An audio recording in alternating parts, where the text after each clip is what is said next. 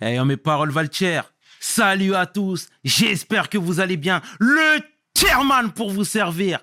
Les Guzney m'appellent le tiers, les Fimbi 500 et mes amis à l'étranger, 500. Sarcel représentant, Sect Abdoulaye évidemment. Bienvenue sur We Hustle, c'est toujours ton émission qui rassemble les motifs. Au fil des émissions, nous recevrons différentes personnalités qui viendront s'asseoir à ma table, nous parler de leurs échecs, mais surtout de leur réussite. Alors Igo, take a seat now. If a nigga judge your life, give him your shoes. PDG, let's get it! We hustle, baby.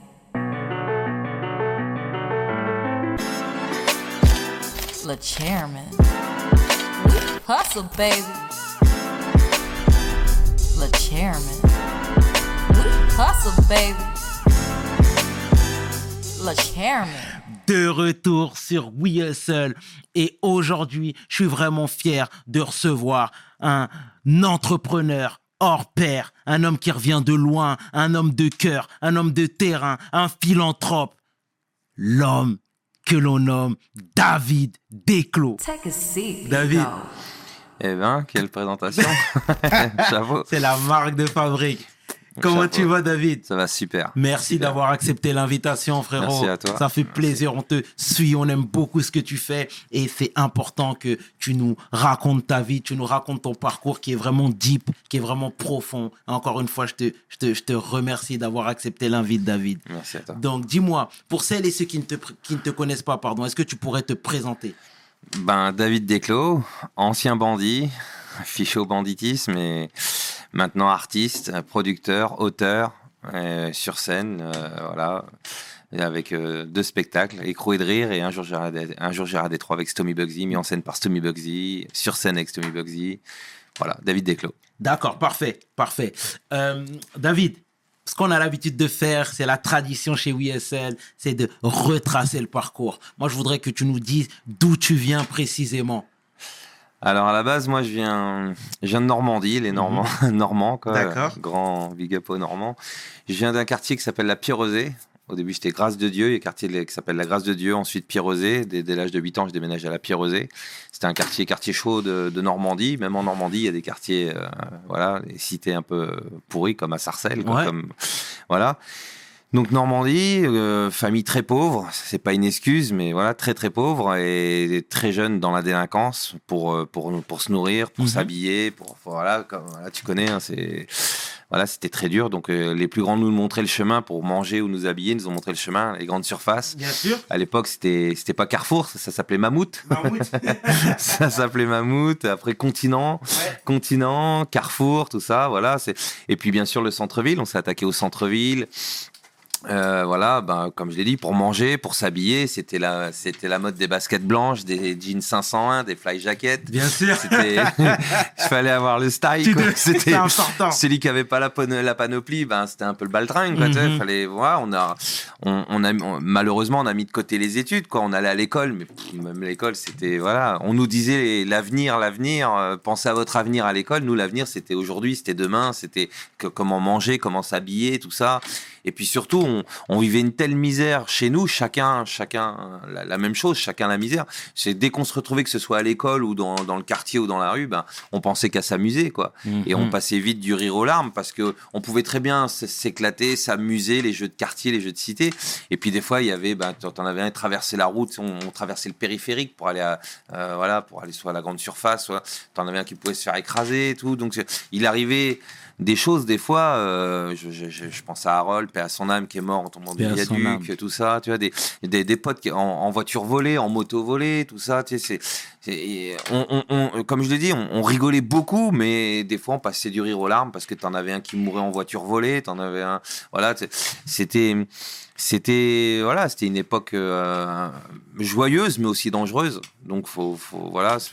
Et donc euh, bon bah j'ai gravi les échelons du banditisme. Au début, je volais à l'étalage, je, l'ai dit, pour manger, pour m'habiller. Ensuite, euh, j'ai très fait très vite fait les, les, caisses les caisses entre midi et deux. Hmm. C'est-à-dire pendant que les gens y fermaient, nous on ouvrait les boutiques. voilà. Ensuite, je, je, faisais aussi vol en filouterie. Je rentrais dans les magasins, les, les, moyennes surfaces pendant que les gens faisaient leurs courses. On apprenait à rentrer dans les bureaux, jouer au loup avec le personnel, atteindre la salle des coffres, ou même quand il n'y avait pas de coffre, eh ben, euh, dans, dans, dans les bureaux, on cherchait les poufs à billets, tout ça. Tu sais, on jouait au loup, quoi, tu vois. C'était le, le- le- la filouterie, quoi. On, on a grandi là-dedans. Donc, euh, donc euh, voilà, c'était les échelons. Et puis moi, bon, j'avais l'avantage d'être blond aux yeux bleus. J'étais entouré de Renoir, de Rebeu, tu vois, Renoir Rebeu. Donc, euh, Il y en avait beaucoup? Ouais, beaucoup. Bah ouais, tous mes amis d'enfance, tu vois, la plupart. Bon, il y avait aussi quelques Céfrans, tu vois. voilà, Mm. on, on était tous ensemble. Nous, on, on était tous pareils, on, on s'éclatait, Ouais. quoi. Mais on apprenait. Puis j'ai vu, on voyait quand même qu'il y avait un petit peu de racisme, tu vois. Donc euh, les, les Renois, les Rebeux étaient plus regardés. Donc on, on, on, on en jouait. Je, je les, je les, on, on- ils, allaient, ils, fa- ils faisaient des diversions. On simulait des bagarres, des faux trucs. Ils étaient pendant ce temps-là. Moi, je rentrais dans les bureaux, je cherchais la clé du coffre, euh, j'ouvrais le coffre, je prenais la recette, on partageait, on faisait, on faisait, on, voilà, tout ce qui était filouterie, euh, sans armes, beaucoup sans armes et sans violence. On, très vite, toute mon équipe, on était, on, a vra- on avait vraiment des règles. Tu vois, on, on voulait, on voulait pas, on voulait pas faire de mal aux gens non plus, quoi. Tu vois. Donc euh, bah, après, euh, dans le quartier, il y y avait quand même des, des, des, des trucs chauds. C'était, c'est ça qui était, qui était bizarre parce que autant on essayait de voler sans armes et sans violence, mais dans le quartier, les affrontements entre interquartiers, il y a eu des choses que je regrette maintenant. Euh, euh, on, on était jeunes, on savait pas. C'est pour ça que quand je vois ce qui ça se passe encore euh, maintenant, euh, des, des- les- les- les- la rivalité entre quartiers, tu vois, les, guerres même pour le Tushi. Euh, je me, tu, tu te dis, on, on- on se faisait la guerre, mais en fait, on vivait la même chose. C'était la loterie. Je dis toujours, c'est la loterie de, euh, des HM. euh, les HM nous avaient placés dans une cité, on avait placé d'autres dans une autre cité, mais en fait, on vivait la même chose. Et si on avait été dans la même cité, on aurait été amis, on vivait la même chose. Mhm. Et donc on se retrouvait en guerre, on se retrouvait, c'était chaud, fallait, tu vois, c'est là où je dis c'était le jour. Quand, quand on allait de Chourave, quand on allait Liave, Liave c'était sans armes et sans violence, mais les, les trucs de, de, de- voilà, on sortait les fusils à pompe, les pushkas, les trucs, les couteaux, les bordels, tout. Et tu, et, et heureusement il n'y a pas eu de mort. Enfin à mon époque, après il y en a eu, il y en a eu quand même, voilà, mais. euh, tu, tu l'as sur la conscience quand même, tu vois. Tu te dis putain, euh, en fait, euh, c'est un message que j'aimerais passer aussi à toute cette jeunesse, tu vois, qui, qui, qui, qui se font la guerre entre quartiers et tout. Mm. Et ça, c'est moche, quoi, tu vois. Donc c'est pour ça que je dis toujours, on, on- on passait du rire aux larmes, t'as de, euh, t'as de tout. Donc voilà, j'ai gravé les, les échelons du banditisme. Ensuite, je me suis spécialisé dans la neutralisation des systèmes d'alarme. Mhm. Avec mes amis, on cambriolait les, banques la nuit sans armes, sans violence. Au début, on a tapé tous les magasins, toutes les, les, les bijouteries, les boutiques de luxe et tout ça. Et on, on a vraiment, on les a déglingués, hein, que ce soit Mm. dans, dans le centre-ville de Caen, en Normandie. Après, on s'est allé sur toute la Manche, Cherbourg, Saint-Lô, euh, Avranches, Granville, l'autre côté, par, de, euh, Mm. Ponto de Mer, tout ça, toute la, on, a sillonné tout, tout, on a même descendu, on descendait, on allait vers Nantes. Euh, La Rochelle, tout ça, tu vois, on, on défonçait tout, quoi. Toutes Ah les bah. boutiques, on faisait des- ce qu'on appelait des expéditions. On partait en voiture, voilà. Mm. Des fois en deux, deux voitures, on partait. On- quand on revenait, c'était plein. On avait pété les boutiques, les Mm. trucs, parfumerie, euh, euh, le truc de fou qui est, qui est, auquel on s'est attaqué aussi souvent. Ça paraît pas, mais c'est les sous-vêtements de femmes. Mhm. C'était, on en prenait plus que si on faisait un bureau de tabac ou de l'alcool. C'était, on ramenait des, des, des magasins entiers de sous-vêtements de femmes. Ça se vendait comme des petits pains, les strings, tout ça. Les, et quand j'ai eu l'idée de faire ça, mes potes au début m'ont dit mais t'es malade, on va pas s'attaquer au, au, au truc de sous-vêtements. Et quand ils ont vu l'oseille que ça faisait, quoi, et puis Mm. surtout qu'on en prenait plus, parce que euh, un sac à poubelle de sous-vêtements euh, comparé à des cartons et des cartons de cartouches de cigarettes ou d'alcool, tu vois, c'est, mais tu prends autant, voire plus. Tu, Mm. tu prends vraiment, et ça se vend Mm. comme du petit pain. Et après j'ai eu une autre réflexion. J'ai j'ai dit aux gars. Et je dis quand même s'attaquer aux boutiques, même si c'est des boutiques de luxe, c'est des gens qui ont monté leur affaire. Il y a quand même, on, on- on fait des victimes dans l'histoire, même si c'est sans armes, sans violence. Il y avait un côté pas bien. Tu sais, plus je grandissais, plus j'avais de la maturité, plus je réfléchissais. Et je me disais, non, en fait, on, faut s'attaquer à l'État, quoi. On, on, voulait pas faire de mal aux gens. Et, l'État, pour nous, c'était les banques. Tu vois, et donc là, on, et quand, quand je leur ai dit on va s'attaquer aux banques, ils ont dit mais on va jamais réussir à neutraliser les alarmes. J'ai Mm. dit si si, c'est c'est les mêmes alarmes que pour les magasins. Et quand on s'attaquait à une première banque, Crédit Agricole pour pas la nommer, euh, j'ai réussi à neutraliser l'alarme. On, a passé tout le week-end dans la salle des coffres à découper le coffre-fort. Là, mes potes, ils ont dit ouais, génial. Euh, ils se sont rendus compte que c'était les mêmes systèmes d'alarme. Donc là, on s'est attaqué qu'aux banques et aux, moyennes surfaces, Super U, Intermarché, tout ça, tu vois, tous les voilà. Fallait pas que ce soit trop grand parce que sinon il y a des vigiles. Et, donc on, là, on, voilà, les coffres forts. on- J'avais une bonne équipe, j'avais des bons. J'étais pas tout seul, hein, j'avais vraiment des, des bons gars avec moi qui savaient bien découper les coffres forts, qui savaient voler les voitures, qui savaient on avait une équipe, on était organisé avec euh, Tokyo Walkie, tout. je- J'en parle dans mon spectacle, tout ça. Euh, donc on, voilà, on neutralisait tout ça et, et on faisait les banques. On a fait voilà Société Générale, euh, Crédit Agricole, BNP, tout, tout- tout- on les a toutes fait. hein. Mhm. Et, et donc là, on était arrivé à un niveau, euh, voilà, les, les, les Condés nous voulaient vraiment, ils, ils- on, on- on- on dégageait beaucoup, quoi, tu vois, et fallait nous stopper.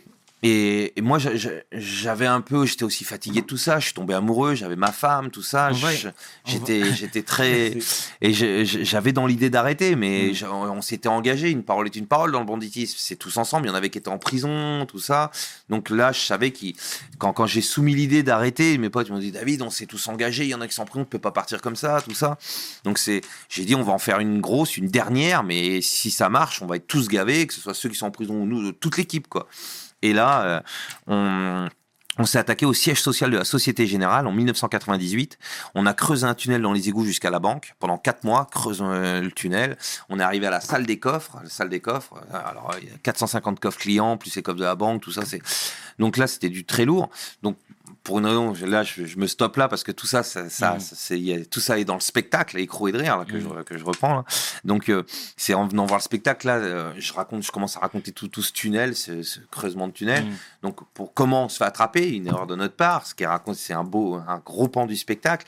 Et, et donc, au bout de deux jours de garde à vue, les policiers me comparaient à, à Spadjari. Ils me disaient, donc il y en a un en rigolant, il délirait sur moi, t'as plus qu'à faire comme Spadjari, il a, il, il- il a mis quatre mois à s'évader. Il rigolait dans la voiture Mm. pendant un transfert. Ils m'ont transféré d'un commissariat à un autre, euh, à, la, P- à, la, à la PJ, du commissariat à la PJ.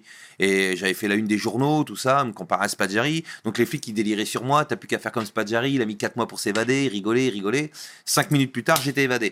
Évadé. Et là, là, euh, ils, ils sont tombés, ils sont Mm. tombés dingues. Mm. En plus, c'était le jour de Noël, la veille de Noël, le Mm. 24 décembre 1998. On devait passer tout le Noël dans la salle des coffres à, à exploser les coffres. Et là, donc ils déliraient sur moi. Moi, j'arrive à m'évader. Donc ils ont passé le, le- le- tout le Noël à me chercher. Moi, j'ai réussi à atteindre Paris, euh, Paris, ensuite sud de la France, tout ça. J'ai, voilà, cavale, j'ai rejoint ma femme. Ma- voilà, on a fait un an de cavale avec ma femme. Les- là, j'ai traumatisé les flics parce que ils, ils en revenaient pas. Ils essayaient de Mm. m'avoir, ils ont, ils ont, ils, ont- ils arrivaient pas à m'avoir. Et euh, après, sous les conseils de ma femme, au bout d'un an de cavale, j'avais bien profité. J'avais fait l'Espagne, la Suisse, tout ça. J'avais bien, bien profité. Euh, je voulais la faire à la Arsène Lupin, tu sais, aller en prison quand moi je le décide. tu sais, Mhm. voilà. J'avais vu un film comme ça dans, dans, dans d'Arsène Lupin où Arsène Lupin dit, il dit, euh, il y a le, le garde vient le voir, il délire sur lui, il dit sachez que quand Arsène Lupin est en prison, c'est parce qu'il le veut bien. Donc euh, je me suis fait, et puis surtout voilà, on- la, la réalité, je dis ça pour rire, mais c'était surtout, il fallait que je paye quoi. Je me disais un jour ou l'autre ils vont m'attraper, j'avais ma femme, donc voilà. Donc là, pareil, je, je le raconte mieux dans le spectacle avec humour et tout, mais bon, c'était quand même. Moi, j'y mets de l'humour dans tout ça, mais Mhm. c'était voilà, de se rendre. Je savais que je, je risquais une peine à deux chiffres. Ça faisait déjà trois, trois fois. J'avais déjà, j'avais déjà été trois fois en prison. Euh, donc, euh, je savais qu'ils me, me connaissaient comme le loup. Ils avaient la rage contre moi.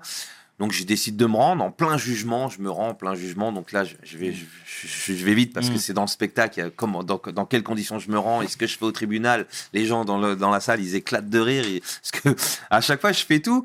J'y mets les formes, j'y mets aussi de l'humour, euh, et sans, sans des fois en faire exprès, parce que j'arrive, vous verrez dans, dans, dans le spectacle comment je le raconte, mais c'est vraiment, c'est vrai, quoi, c'est du vrai à 100%. Mhm. Toute la salle mord de rire, tout ça, j'arrive, je fais le spectacle, le show, quoi. Mhm. Et, et bon, mais ça a pas plu aux jurés, aux juges, ils, ils m'ont mis, euh, ils, m'ont mis 7 ans pour le tunnel, 1 an pour l'évasion, révocation des sursis, 18 mois, 2 ans, tout. Donc je suis, je suis monté à plus, euh, plus de 11 ans de prison, presque 12 ans de prison. Donc heureusement, il y avait les grâces présidentielles à l'époque, il y avait quelques grâces, il y avait des, des, des, des, des, euh, ouais, les, les grâces présidentielles et les grâces de bonne conduite et tout ça. Donc déjà que les grâces présidentielles, je suis redescendu à 8 ans et 4 mois. J'ai eu des, j'ai, eu des, des, peines qui, qui, qui ont été effacées, confusionnées aussi. J'ai eu des confusions de peines, tout ça. Donc je suis redescendu à 8 ans et 4 mois. Et pour bonne conduite, 8 ans, au bout de 8 ans et 4 mois, ils m'ont sorti au bout de 5 ans. J'ai fait 5 ans plein. Donc j'avais déjà fait 2 ans de petite peine avant, ça faisait, ça faisait quand même 7 piges en tout. Et, et là, euh, pendant, pendant, pendant cette détention, j'ai eu l'idée d'écrire mon spectacle. Parce que déjà pendant ma cavale, tout le monde me disait David raconte ton évasion. Et à chaque fois que je racontais mon évasion, tout le monde mordrait. Il me disait la suite, la suite. Dès que je racontais la suite, il rigolait, il rigolait. Et arrivant en prison, pareil, dans la promenade. La promenade, c'est glauque, quoi. On est tous là, comme je disais tout à l'heure, on est tous tous les quartiers ensemble. Là, y y a euh, voilà, tu, te rends compte qu'en fait, on, vient tous du même monde, quoi. Il y a plus de rivalité, trucs comme ça. Il y avait les gars des, des quartiers d'à côté avec qui des fois on était en embrouille. Là, on se rendait compte, on, hop, on s'est soudés, on devenait plus, euh, voilà. Ça, ça, j'aime le dire parce que, tu vois, c'est un message que je lance à cette jeunesse. On, euh, on se retrouvait sur le terrain de foot en prison ensemble, à jouer ensemble, et alors que dehors, on aurait pu se faire la guerre et on voyait qu'on était dans la même merde, on est, on vit la même chose, quoi, la, même misère. Donc là, euh, et, c'était glauque les promenades. T'as- des fois, tu avais deux heures de promenade, sinon une heure. Et, et c'est, ça paraît pas, mais c'est long quand t'es en glauque comme ça, tout le monde, chacun, chacun a ses problèmes. L'autre, c'est sa, femme, sa mère, ses trucs, c'est sa peine, il va être passé en jugement, chacun est dans, dans le tracas. Et moi, j'aimais rire, j'aimais rigoler, j'ai, j'aimais délirer, j'ai- j'aimais raconter mes histoires. Et, et tout le monde disait, vas-y David, raconte ton- évasion. Je racontais mon évasion, ils éclataient de rire, ils disaient, c'est pas possible, ils ont pas fait ça. Je dis, si, tout. hein. Et là, je mettais de l'humour. Et ils me disaient, la suite, la suite. Je dis, ouais, mais euh, si je vous raconte la suite, la promenade, ça va, ça- on n'aura pas assez de la promenade. Ils disaient, vas-y, vas-y. Et je racontais, je racontais, je racontais, on rigolait, on rigolait, je voyais le temps qui passait, la, porte s'ouvrait, fin de promenade. Ah, Et je dis, bon, la suite demain, les gars, je rentre en, en cellule. Le, le mot se faisait, et plus, plus le, le temps passait, plus il y avait du monde qui descendait en promenade pour écouter mes histoires. Et, et là, je voyais des jeunes, des plus jeunes que moi, qui m'écoutaient, qui rigolaient, et je me disais, ils vont me prendre pour, euh, ils vont me prendre pour un dieu, pour, euh, ah, c'est le David Desclos qui s'est évadé, qui raconte. Et je dis, il faut pas que je fasse la même erreur que quand moi j'écoutais les grands de mon quartier qui, pareil racontaient leurs histoires, et être fan de ça, et qui, qui, embrassent mon parcours et qui, et, et, et qui font comme, j'avais envie de leur apporter un message, leur dire, les gars, non, la vie elle est pas là. On, là, on est en train de foutre notre, notre vie en l'air. On gâche notre, on, on met notre culot, notre intelligence et notre talent dans le mauvais côté de la barrière. On, on croit niquer le système judiciaire, mais c'est le système qui nous nique. J'avais envie de leur dire tout ça. Mais je, pouvais, je me dis, euh, je me revoyais moi à leur époque. Je me, si, si je leur avais dit attention, c'est pas pour te voler, faites pas les gars. Disaient, va David, t'es plus marrant là, va, va faire ta morale à Mhm. quelqu'un d'autre. des- viens nous aider à remplir le frigo. Après on parle, tu vois. Donc je savais qu'il fallait que je trouve une solution pour pour continuer à envoyer mes messages avec humour et dérision et tout, et, et leur faire comprendre que je qu'on, se trompait quoi. Et donc c'est c'est là que c'est les prémices du, du spectacle euh, sont euh, voilà je, je racontais mes histoires et, et je plaçais des petits messages des petits messages des trucs et à la fin de la promenade les jeunes venaient me voir me disaient ah, David tu nous as fait rire mais tu le pensais vraiment quand tu disais qu'il faut mettre notre culot notre intelligence et notre talent dans l'honnêteté que si c'est si à refaire tu ferais pas tout ça je dis ouais les gars et là, il s'installait comme un espèce de débat, un petit débat. Et il me disait, putain, David, t'as raison, c'est vrai. Je dis, ouais, les gars, je dis, faites pas la même erreur que nous. Je dis, regarde, j'avais tous mes potes, on était tous là, les anciens, on avait des 8 ans, des 10 ans, on avait des grosses peines, tu vois. Et je dis, vous, vous avez quelques mois à faire. Profitez du message, les gars. Faites pas la même erreur que nous. Mettez votre culot, votre intelligence et votre talent dans l'honnêteté. Vous allez tout niquer. Dans les quartiers, il y a du, il y a du fort. Et tout, ce qu'on met dans, en, en vendant du bédo, on nous pousse des 50 kilos, 100 kilos, 200 kilos, 300 kilos. C'est, c'est toute, toute, toute une stratégie. Il faut faire marcher sa tête pour faire, pour faire marcher toute cette économie. Cacher le bédo, sans se faire péter, que ce soit par les gangsters ou par les Schmitt. Euh, le dealer, euh, mettre les guetteurs, les trucs. C'est, c'est toute une prise de tête. C'est tout un. Je dis si, imaginez tout- toute cette intelligence, ce culot, ce talent, euh, si on le met dans l'honnêteté. Mais imaginez comment on peut tout déchirer. Et là, il me, il me disait, mais c'est vrai, David. Je dis, ben oui. Et en plus, t'as plus, t'as plus le souci euh, de savoir si à 6 heures ça va taper, si t'es, t'es, t'es plus sur le qui-vive, t'es dans l'honnêteté. Tu mets tout, tout ça dans l'honnêteté. Tu... Et, et j'arrivais à faire. Et je voyais que ça prenait. Les mecs m'envoyaient des cartes postales en me disant, merci David, maintenant je travaille dans ça, je suis rentré dans l'IDA, tac, je suis en train de tout. Ça Et je voyais que ça. Et je me suis dit, il faut le faire pour ceux de dehors. Faut pas attendre qu'ils soient en prison. Donc j'ai commencé à écrire tout ce spectacle. L'idée avait bien mûri dans ma tête. Je dis non, il y a vraiment un truc de fou à faire. Il faut le faire. Il faut aller sauver tous ces jeunes, tous ces trucs qui qui, qui vont s'entretuer ou, ou finir leur vie en prison ou truc. Euh, donc comme, comme dit Tommy dans sa chanson, comme le ministère américain disent, euh, la vie c'est pas un film, ça dure pas une heure et demie, deux heures et on, puis on rembobine. Toi, Tommy le dit bien dans sa Ouais. chanson. Et c'est vrai, c'est vrai. On est là, on croit que c'est la rigolade et tout, on rigole, on rigole, mais derrière, faut se les farcir les années de placard et tout ça, tu vois. Faut et sans compter que ceux qui, qui, qui qui, perdent leur vie et tout ça. Donc, euh, donc il fallait, il fallait envoyer tout ce message. Donc j'ai écrit tout, tout, tout ce spectacle. Dans, je me baladais dans toute la prison avec mes carnets, j'écrivais tout. Je voyais quelque chose qui paraissait glauque, un mec qui, descendait au mitard, euh, avec perte et fracas, parce que quand tu, des fois tu descends au mitard, c'est, chaud, hein. Voilà. Et je voyais tout ça. C'était, j'en- j'entendais le soir les mecs qui se faisaient fracasser dans, dans- euh, des, des, des mecs qui se pendaient, des trucs je me suis dit il faut il faut aller raconter tout ça. Et, mais euh, ça a été fait dans les dans, dans les émissions télé dans les films tout ça. Et je voulais essayer de, de, raconter un petit peu tout ça.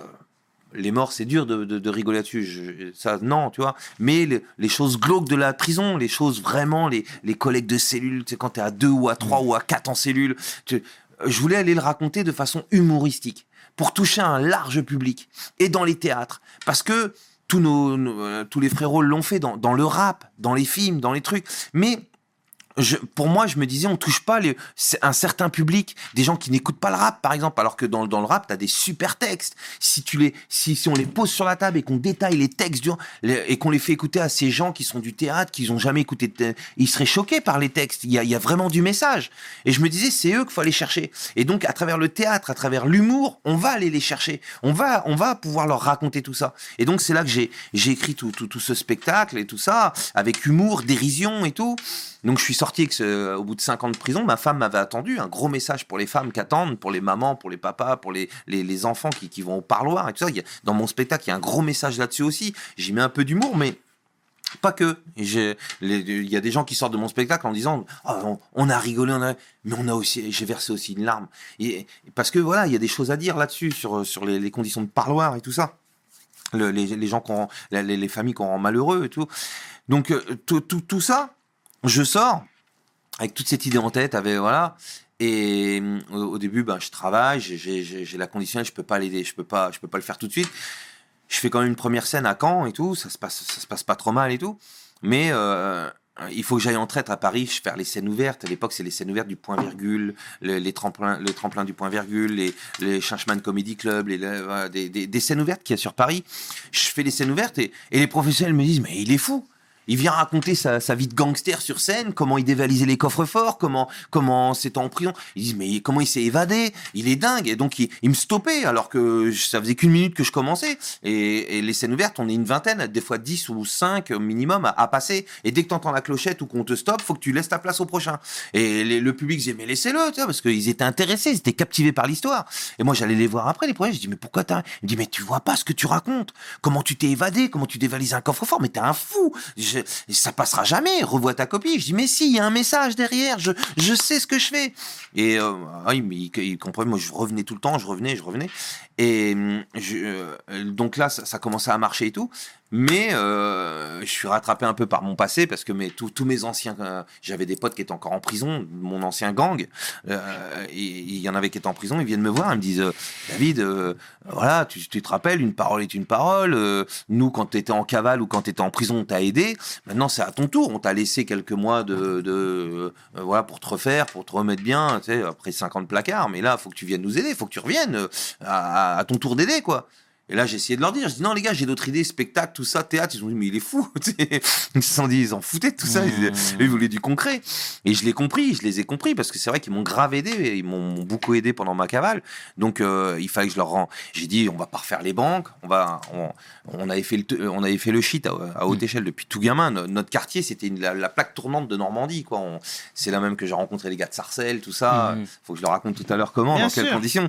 Mais euh, et, et- donc j'ai dit à mes potes, on va faire le touchy. On, avait l'habitude d'aller chercher le touchy, soit à Paris, soit en Espagne ou au Maroc. Tu vois, ça dépendait. On avait même des plans sur Marseille, ça dépend. On avait beaucoup de plans. On, a travaillé avec plein de monde. Euh, je, je peux raconter même tout de suite qu'à l'époque, quand les, premiers, la- les premières rencontres avec Sarcelles, Mhm. euh, euh, c'était en 1993. En 93, il je sais pas si toi tu étais trop jeune, mais il y a eu la pénurie de 93. Une pénurie l'été 93, il y a eu une grosse pénurie. C'était, très très difficile d'avoir du, de- de- de- d'avoir du shit. Euh, tous les quartiers étaient en pénurie. Celui qui avait, le quartier qui arrivait à avoir du shit, C'était les rois du pétrole, quoi, tu vois. Et surtout qu'à l'époque, c'était les savonnettes. C'est les savonnettes. Tu, dans, dans une savonnette, tu faisais euh, au moins minimum 10-25. Il y en a qui arrivaient à en faire 11, 12. Et alors, c'était des petits 25 grammes, tu vois. Mais les, nous, on faisait au minimum 10, c'est des beaux, des beaux 25. Après, les 25, tu les taillais en 12, c'est-à-dire en 12, et, et, ou alors tu les taillais en parts. Tu- euh, nous, on avait, voilà, on, on étalait euh, des vrais chimistes quand on étalait, on faisait au bain-marie les- les savonnettes, on les coupait, on étalait, on faisait des parts. Donc, et, et- et de- voilà, et on vendait 100 francs. C'était à l'époque le, le franc, Mm. on 100 francs la part, le 12, le 25, le truc, voilà. Et donc, pénurie totale en 1993, été 93. Voilà, ça a commencé en juin, juillet, voilà. Plus de, plus de shit nulle part. Voilà. Et j'ai un pote qui a un plan en Hollande. Il me dit en Hollande, il y en a encore, tu peux encore en avoir en Hollande. Mais très très, les flics savaient que c'était la pénurie totale. Les flics avaient fermé les frontières, ils, attendaient, ils savaient qu'en Hollande il y en avait. Donc la, frontière hollandaise était très surveillée. Et euh, donc on, fait, on on on monte une équipe et on, part, on part en Hollande. On arrive en Hollande, le plan qu'on avait de mon pote, super plan, on arrive à choper quelques kilos. Donc on savait que si on arrivait à passer les kilos en France, on était les rois du pétrole. Tous les quartiers de France, euh, chaud, hein, vraiment, c'était très très dur. Et on, reprend la direction de la France. Et là, euh, on avait quand même des guetteurs euh, aux frontières qui nous disaient, qui nous ont dit, on, euh, là c'était pas par cabine téléphonique à l'époque, tout ça, voilà, et, et qui, on, avait des, retours comme quoi ça, allait très très dur de passer la frontière, très très dur. Et, avant la frontière, bien avant, on tombe sur des gars dans une station-service. Je vois tout de suite des gars de- de- de France, tu vois, et je, je- je sympathise avec eux. C'est des gars de, Sar- des gars de Sarcelles. L'équipe a celui que Mhm. tu connais, que, Mhm. que l'homme, l'homme de l'ombre. On peut dire son nom ouais, euh, Salif. Ah, voilà, l'homme de l'ombre. euh, c'est son nom ici. La hein. famille. Ah. Et, et donc, euh, je les croise, je sympathise avec eux. On est en 93. Et eux, ils ont dans le, sont dans le même état que nous. C'est la pénurie totale chez eux, tout ça. Ils sont comme nous. Ils, sont, ils, sont, ils, ont, ils ont réussi à avoir en Hollande. Et, et eux, ils ont le plan pour passer. Ils savent, ils savent par où passer. Donc, euh, et là, on fraternise. Une, une fraternité qui dure depuis maintenant euh, de, de nos jours.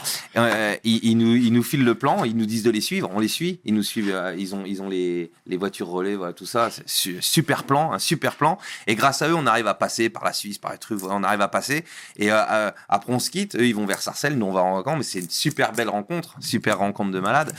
Et là, euh, nous, on rentre au quartier. On est de, de toute la Normandie, voire même la Bretagne, de, de partout. hein. On est les seuls à avoir du touchy. On, on, on étale en part. On part hein, en part. Tu imagines des kilos étalés en part. Et tous les quartiers viennent. On échange. Bah, bah, bah, bah. Et nous, en même temps, à l'époque, on fait les magasins. On pète les magasins de luxe à l'époque. Les parfumeries, les, les sous-vêtements, les bureaux de tabac, les, les jeans Levi, les Levi's, tout ça.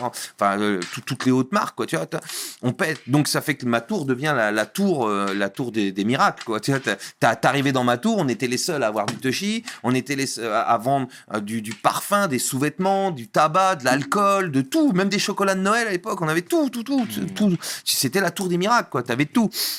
Donc, euh, donc voilà, on, on- on- le 43 rue Montcalm, pour pas le citer, c'était ma tour. Le 43 rue Montcalm, la cité des Chétanes, le gang Gilaise des gangs, c'était notre gang au 43 rue Montcalm de la cité des Chétanes. Euh, T'arrivais dans cette tour, t'avais de tout, quoi. Voilà. Et on avait sympathisé avec les gars de Sarcelles. Et donc là, on a, voilà, ça. Salif, lui, euh, il était en prison à Oni aussi, à ce moment-là, tu vois. Mhm. Donc c'était son équipe et tout ça, donc tu vois. Et et donc on, donc on, revient à, ma sortie de prison en 2005.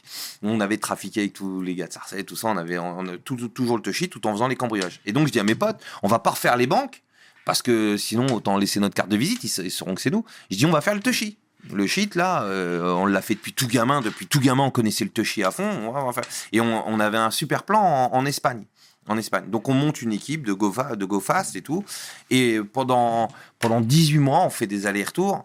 Et moi, j'aide. Comme ça, ça me permet d'aider. Ça me permet de, de, payer, entre guillemets, mon amende morale, quoi, de, de principe, envers mes potes. Leur montrer que, voilà, j'ai, à, mon tour, je les aide. Et donc, j'aide ceux qui sont en prison, j'aide, voilà, je, je, je fais le taf, quoi. Et arrive un moment, bon, bah, je m'en sers aussi un petit peu, moi, je m'en remets un peu bien et tout. Mais au bout d'un certain moment, je me dis, bon, là, va falloir arrêter, c'est bon, il commence à. Et c'est toujours le dernier voyage, le dernier voyage de trop, quoi. Je, euh, je, dois partir en Espagne. Avant de partir en Espagne, j'ai mon pote, un de mes meilleurs amis, il vient me voir, il me dit, David, minimum, faut que tu remontes faut que tu remontes une, quantité au moins 20, 25, 30 kilos. Il faut que tu remontes un, au, moins parce que là, je suis, je suis appuyé sur. euh, J'ai, dû, vraiment des gros problèmes, tout ça. Faut. Je dis t'inquiète pas. euh, J'ai dit que je t'aidais. euh, je vais, je vais remonter. Donc je, pars- je pars en avion en Espagne et les voitures, les, le- les- do- doivent me suivre. Et je suis en Espagne, je passe les premiers jours, et j'apprends, euh, j'apprends que les, voitures ils se font péter. C'est des voitures liées à voler, hein, des grosses allemandes. et, euh, ils se font péter à l'aller. Et ils, sont, ils se sont fait péter. Donc mes potes me, me, préviennent et me disent attends 5, 6, 7 jours, une semaine, on- qu'on te renvoie une autre équipe de voitures. Et moi, fou, j'étais foufou, euh, j'étais toujours un très très. Et je, dis non, je peux pas, j'ai donné ma parole à l'autre qu'il fallait que je remonte. Et, et là, je, je, je dis à mes potes en Espagne, je dis emmenez-moi dans une grande surface et j'achète une valise. Ils me disent, Qu'est-ce que tu vas faire Je dis, euh, on arrive dans le hangar, il y avait 200, euh, presque 250 kilos dans, dans le hangar. Et je dis, remplissez la valise, je vais déjà remonter avec ça. Mais il me dit, t'es un grand malade, tu vas pas remonter. C'était l'époque où il y avait les attentats, 2006, 2007, tu sais, il y avait eu les attentats en Espagne. Toutes Oui, les gares, les 2005. voilà, il y avait eu À les Madrid. attentats. Et donc 2000 2006 et 2007, les gares étaient très très très très très très surveillées. Euh, tu rentrais dans les gares comme dans les aéroports, ils avaient mis des trucs, les, les portiques là où tu ils ziotaient avec leurs leur trucs, euh, ce qui rentrait, tu vois. Ils me disent tu, pa- tu passeras jamais. Mais je dis me remplissez la valise, je passerai. Moi je, je connais la filouterie toute ma vie, j'ai fait ça, tu vois. Et et là, donc, euh, ils, ils me disent, t'es un fou, tout, ils remplissent sa valise, ils mettent 25 kilos dans la valise. Euh, je dis, amenez-moi à la gare maintenant. Il me dit, mais t'es un malade, hein. Je dis, amenez-moi à la gare. Et donc, euh, j'arrive, alors ça, je le raconte dans le spectacle numéro 2, comment je passe là, j'arrive à, rentrer dans la gare par derrière, comme Fernandel, la vache et le prisonnier, quoi, avec la grosse valise, tout ça. J'arrive à rentrer dans la gare, en filouterie, tac, j'arrive à rentrer dans la gare, j'arrive à monter dans un train, pst, hop, et j'arrive en France, avec ma grosse valise 25 kilos dedans. Et là, bon, pareil, c'est dans le 2, je peux pas tout raconter, c'est dans la suite du spectacle. Je me fais péter à la frontière espagnole, à Cerbère, avec 25 kilos de touchy par la douane volante. Là, je suis dans le train, je vois les, les douaniers avec le liseré rouge. Dès que je vois les pantalons avec le liseré rouge, là, je sais que c'est les douaniers, t'es mort, tu vois. Mais la valise, je connais par cœur, dès que je les vois, mais la valise, je l'avais mis dans le truc. Ouais. J'arrive à, j'arrive à, je suis un speed, moi. Non, mais bon, tu vois, j'étais dans le train, tu vois. Mais bon, euh, je suis quasiment le seul dans le train, cas judiciaire, connu Ouais. comme le bras, tu là, ils me Mm. mettent en garde à vue, tout le train là, garde à vue, hop, devant le juge, la valise, j'en sais rien, elle est à qui cette valise, je m'en tout la valise.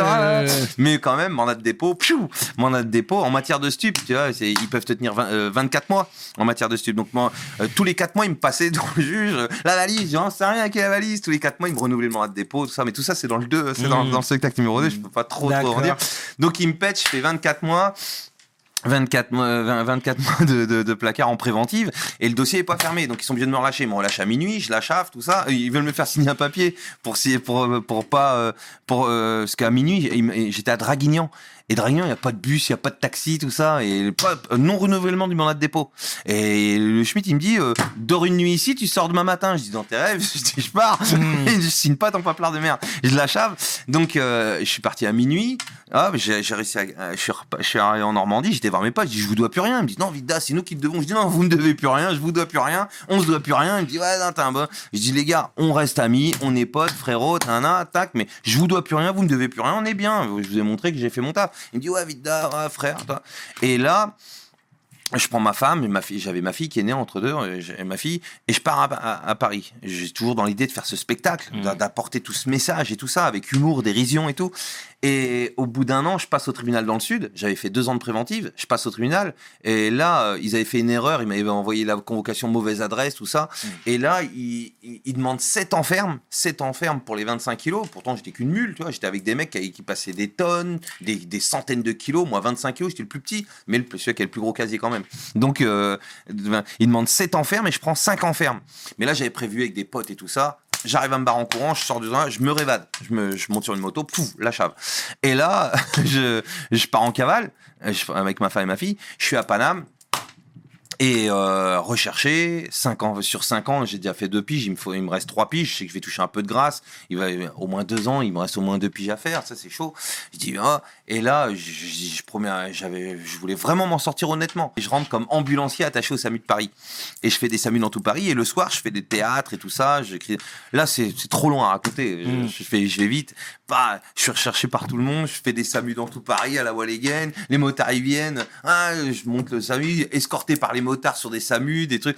J'apprends tout sur le tas. J'ai jamais fait de, SAMU, de, de- de trucs de SAMU, de, de brevet de secouriste ni rien, mais j'apprends tout sur le tas. Et, et, en plus, j'adore le faire. C'est top, quoi. Tu vois, je, je sauve des gens, tout, des, des, des, des dames qui ont des, qui ont des personnes âgées qui font des AEG. J'apprends comment leur mettre de l'oxygène, tout le tralala, tout. J'apprends tout. Les motards qui, qui, qui, qui, m'ouvrent la route dans tout Paris. Je prends tout Paris, tous les sens interdits, tout ça. Ah, en ambulance, ils me font- ils me servent. Je vais sur un SAMU. Hop, da, da, da, da. Je m'éclate en plus. je, Mm. je m'éclate bien, tout. Et je fais 4 ans et demi de cavale en faisant théâtre. Euh, Je monte sur scène aussi, je monte sur scène, je fais mon spectacle, je raconte mon évasion, ma première évasion. Ah, ah, ah. Les gens ils disent la suite, la suite. Je dis je peux pas, je suis en cavale, je meurs la chave. Les gens ils disent il est taré celui-là. tu sais. Mm. Mais c'est vrai que j'étais un peu foufou, tu sais. Mais c'est- l'idée était là, quoi. C'était génial de raconter tout ça avec de l'humour, de la dérision, et j'envoyais des messages. Mais euh, trop fou, Mm. voilà. Et les gens ils disaient, ils se disaient. et donc bon, au bout de 4 ans et demi, je me fais péter à Paris et me mettent à Fresnes. Ils me mettent à Fresnes. Euh, au bout d'un an à Fresnes, je passe devant une juge et je demande le bracelet électronique pour faire la chez moi et, j'apporte toutes les preuves. Ils ont fait une enquête à travers la SPIP. La SPIP, elle se rend compte que pendant ma cavale, j'ai fait des SAMU dans tout Paris, j'ai monté une pièce de théâtre, je suis monté sur scène, j'ai j'ai fait mon spectacle. Et là la juge elle, elle, elle en revient pas. Elle, elle dit mais elle a jamais vu ça de sa vie. Elle dit vous avez rien à faire ici. Je vous laisse sortir en euh, j'ai ma femme et mes trois enfants. J'ai mes deux garçons qui sont nés pendant ma cavale. Donc pendant quatre ans et demi de cavale deux, deux autres fils qui sont nés. Et donc elle me dit euh, euh, je, je vous laisse sortir avec le bracelet électronique et tout. Et là je sors bracelet électronique tout. Euh, je suis toujours, faut, faut le dire, toujours en connexion avec Salif pendant tout ça, moi. Parce que Mmh. Salif, lui, en, on, on- on se retrouve en prison en 2000 à Caen, ensemble. Donc lui, euh, là, le, le Sarcelle Pirosé, comme par hasard, il fout de Salif à Caen, dans ma, dans ma prison où je suis. Et donc là, on, voilà, on, on- Mm. on, on- on sympathise encore plus, quoi. On fraternise. Et, et donc lui, il arrive à sortir en provisoire. Et il part en cavale. Il part en cavale à New York. Mm. Et donc pendant que moi, entre chaque cavale, pendant que je suis en prison, lui il est en cavale à New York. Quand moi je ressors, il est toujours en cavale. Donc on s'entraide, on s'aide, on se lâche, on, on se lâche pas quoi. On est vraiment. euh, donc c'est ce qui se passe. connecté avec lui? Ah toujours, toujours, toujours, toujours. euh, on- tout, Mm. tout, tout ce que je raconte, Salif est toujours connecté. Tac, tac, tac. On fait, on, on euh, toujours, tout, toujours. Et je vais à Sarcelles, tout ça. c'est là que je rencontre Sunsy, Papy, toute la Mm. clique, tout, Ouais, tout le monde. sûr. Brother, voilà, Mm, tout, tout, tout- mm, donc ça, Sarcelles est tout le temps là. Ça, en fait, pour moi, je dis toujours, on a jumelé Sarcelles Pirosé. On est, voilà, ça, Mhm. ça a été, on, on vivait la même chose. Et donc moi, donc quand je sors sur cette dernière peine de Fresnes, je travaille et je, Salif est à New York, il est en cavale, donc on, s'entraide toujours, on est toujours ensemble, toujours en- avec tout Sarcelles et tout ça. Et donc moi, je remonte le spectacle. Écroué de rire, je refais les scènes, les scènes ouvertes et tout ça, ça commence à prendre. Et, et j'ai l'idée d'écrire une mini-série. Une mini-série des pastilles euh, avec humour et dérision euh, sur la cellule et tout ça. Et je dis à Salif, je dis, ah, il y a un rôle pour Stomy là-dedans, j'aimerais bien euh, le montrer. Il me présente Calbo d'Arsenic. Calbo, qui, qui, qui, qui, qui, dès le début est là aussi, Calbo, Calbo d'Arsenic, qui fait un, grand respect pour Calbo, Bouboule du secteur A, Bouboule, grand respect pour. Donc il me présente déjà tout cela. Et, et donc, il me présente, par l'intermédiaire de, de Papis, il me présente aussi Stomy. Donc parce que Papis est toujours en. Tu connaissais pas à l'époque Stomy? Le- Je l'ai connu vers euh, sur ma dernière peine. Je le, on, euh, je le connaissais, on s'était croisés parce que moi j'ai j'ai mon cousin Laurent Chédry qui était des actuelles forces et quand j'allais à Paris, euh, groupe de break mythique, euh, j'allais à Paris, euh, j'allais euh, à la Chapelle, truc comme ça. On, on a dû se croiser, Stomy. euh, Tu sais, voilà, euh, il n'y avait pas avait pas que lui, le groupe Ouais. Assassin, tout ça, et voilà. Donc, mais là, dans cette histoire de banditisme, Tommy, non, on, de nom, on se connaissait Mm. de, de- voilà, de, de nom. Et donc, quand, quand j'écris ces pastilles, je dis à Papis, il m'avait déjà présenté Bouboule, j'avais déjà connu Bouboule, Calbo, tout ça, voilà. Et Kenzie, bien sûr, toute, toute la clique. Et, et là, je lui dis, présente-moi Stomy. J'ai un... Et donc, Stomy vient au théâtre du gymnase et on écrit un premier épisode ensemble. Et là, on avait l'impression de se connaître depuis 20 ans. Euh, normal, on, on avait vécu les mêmes choses. Moi, j'avais vécu euh, avec Sarcelle, Salif, tout ça. Lui, pareil, Sarcelle, tu vois. Et moi, la, pyro- enfin, la pyrosée et tout. Et, et donc là, on, on écrit le premier épisode et on rigole, on rigole, on rigole, on, s'échange des trucs, mais, mais comme si on se connaissait depuis 20 ans. Et au lieu d'écrire un épisode, on écrit 5. On en écrit, on n'arrête plus et tout. Et je lui dis, viens voir le spectacle. Je jouais au saut gymnase à l'époque, là-haut. Il vient voir le spectacle, il kiffe le spectacle, il- mais il, se rend compte, il apporte son côté professionnalisme aussi. Il me dit, David, il est super ton spectacle, mais faudrait re- remanier des choses, parler plus de Nora, par exemple, le côté de la femme en prison, tout ça.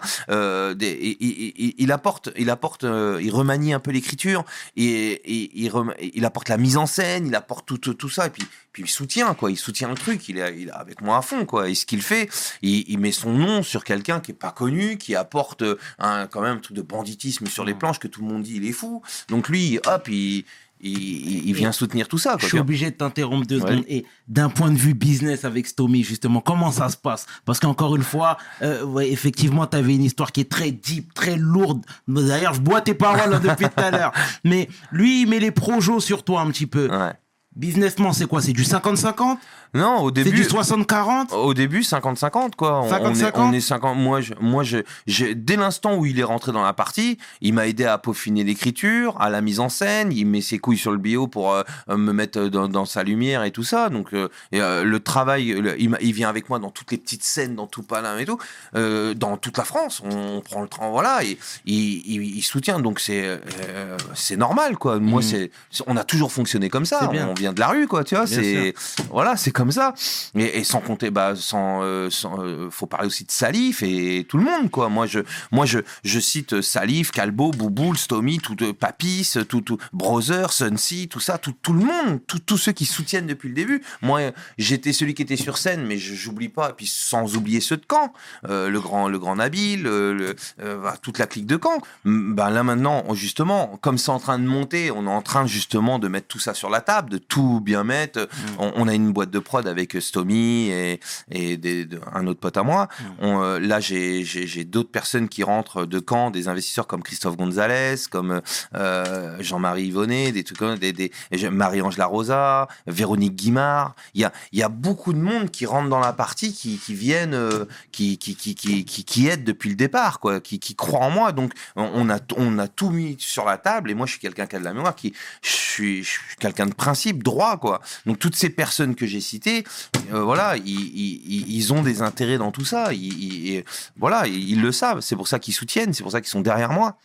C'est très très important. Moi, je euh, au maximum, par exemple, quand j'avais fait une un plateau un plateau chez Hanouna, première chose que je dis, c'est euh, je les cite quoi, Euh, les frères Keita, euh, Bouboul, Kenzie, Stomy, Stomy, Stomy, Calbo, tout ça, euh, Mm. Véronique Guimard, Jean-Marie, je- Marie-Ange, Christophe Gonzalez, tout ça, tout, tout- je les cite tous quoi, je, je les cite tous parce que et et, et ce qu'il faut aussi re- reconnaître, c'est que la plupart, ils le font pas pour toucher quelque chose. Ils, ils viennent me voir, ils me disent non David, euh, je pense à Pika, Pika le frangin, tout ça. des- euh, Il y en a plein. euh, je- ce serait trop. C'est c'est dur de me faire citer les noms parce que j'ai peur d'en oublier à chaque fois. Mm. Mais la plupart, tous, tous, tous, c'est parce qu'ils croient au projet, à la cause. Ils ont vu le spectacle et ils savent que à travers ce spectacle, il y a un message pour toute cette jeunesse, pour tout, qu'on sauve des vies, qu'on sauve de, de- de- des années de prison aux jeunes, qu'on va, on va dans les prisons et tout. Donc, eux, tous ceux qui m'apportent cette force, tous- ces noms que j'ai cités, la liste est longue, euh, et ils le font pas pour toucher. Euh, ils savent très bien que une fois que ça va péter, que si ça pète, qu'on arrive en haut de, euh, on a de la mémoire, on est, on est des gens carrés, on est, hein, euh, on mange tous ensemble. Mais euh, voilà, là dans la boîte de prod, il y a Stomy, il y a Salif, il y a moi, il y a les, investisseurs que j'ai cités, tout ça. Donc ils, sont, on est tous ensemble. Et, et, tous les autres, si- s'il fallait que je, que je cite tous ceux qui ont apporté leur pierre à l'édifice, la, la liste est longue, mais ils l'ont pas fait pour l'argent, ils l'ont fait parce qu'ils croient au projet. Ils veulent, ils veulent aider la cause. C'est une cause. C'est bien. C'est très, c'est très très important de comprendre ça, parce que ce qu'on fait dans les prisons, dans les quartiers, on est demandé là, euh, on, on en est à une quinzaine de prisons de France. On doit aller dans toutes les prisons de France, dans les quartiers de France, les PJJ, les, les protections judiciaires de la jeunesse, tout ça. Eh ben, ils le savent. À partir du moment où ils sont venus au spectacle, qu'ils ont vu le spectacle, ok, ils ont rigolé, mais ils ont surtout compris le message. Et à partir de là, ça parle plus. Ils disent David, on est avec toi. Même des anciens euh, de mon gang qui sont venus, qui me, qui, ils ont vu le spectacle, ils ont dit ah non David, c'est trop lourd. C'est, il y a, il y a un super message dans tout ça. C'est une- la cause est, est trop belle. Mm. Donc euh, on parle pas, on parle même pas d'argent. Je- Tu vis de quoi aujourd'hui? Bah, euh, intermittent du spectacle. J'ai, grâce à Véronique Guimard, j'ai réussi à avoir mon intermittence du spectacle. Grâce à, à des investisseurs que j'ai cités comme Christophe, comme Jean-Marie, comme euh, euh, Marie-Ange et tout ça, qui m'aident de temps en temps. Qui, parce que, en fait, c'est un coup de malade. C'est, on parle comme ça. Si, si on faisait une émission où je raconte, où on, on- on se mettait à détailler ces cinq dernières années de production de trucs parce qu'au début t'es pas connu t'arrives on ne connaît ni d'Adam ni d'Ève et on te fout dans un dans une salle avec une euh, on dit un ancien bandit qui raconte sa vie au théâtre du gymnase ou au Jamel Comedy Club ou au Bobino au Palais des Glaces et tout. Les gens déjà ça fait un peu peur. Ils disent un ancien bandit qui raconte sa vie les gens ils disent ah qu'est-ce que c'est que ce bandit Euh, euh, est-ce qu'il y a une place pour les victimes? Ils savent pas qu'il y a une grosse place, parce qu'on parle depuis tout à l'heure, mais dans le spectacle, il y a une grosse place pour les victimes. Quand on arrive dans les prisons, dans les quartiers, on amène des victimes avec nous qui racontent euh, le- leurs séquelles et tout ça. Mais les gens, ils savent pas. Donc c'est très très dur de les faire venir, de leur dire vous allez rigoler sur une histoire de bandit. Ils vont dire non, c'est pas politiquement correct. Mais et c'est quand ils viennent qu'ils se rendent compte. Les Monsieur, Madame, tout le monde. J'ai fait des, salles dans toute la France et même à Paris. Des Monsieur, Madame, tout le monde qui n'ont jamais connu le, le truc du banditisme. Ils viennent me voir à la fin en me disant mais oh, mais c'est génial le message sur, sur, pour les victimes, pour les jeunes, pour tout ça. Mais ils se rendent compte à quel point c'est génial. Mais pour les faire venir, il faut de la communication, il faut du travail, il faut du truc. C'est des, c'est beaucoup, beaucoup d'argent qu'on n'avait pas. Et que c'est justement ces personnes que j'ai citées qui sont venues voir le spectacle, qui ont, ont compris la co. Et avant même de savoir, comme Véronique Guimard, comme euh, Christophe, comme Jean-Marie, comme Marie-Ange, qui ont mis de l'argent sur la table, et ils n'ont pas cherché à récupérer dans un premier temps leur argent. Ils y pensent même pas à l'heure me disent- ils me disent non, David, on croit au projet. Il faut. On, on se rend pas compte à quel point euh, il faut, il faut quand même beaucoup d'argent. Et, donc toutes ces personnes qui nous ont, qui nous aident, qui nous aident encore aujourd'hui, dans un premier temps, ils embrassent la cause. Ils veulent nous aider pour la cause. Bien sûr, ils, savent.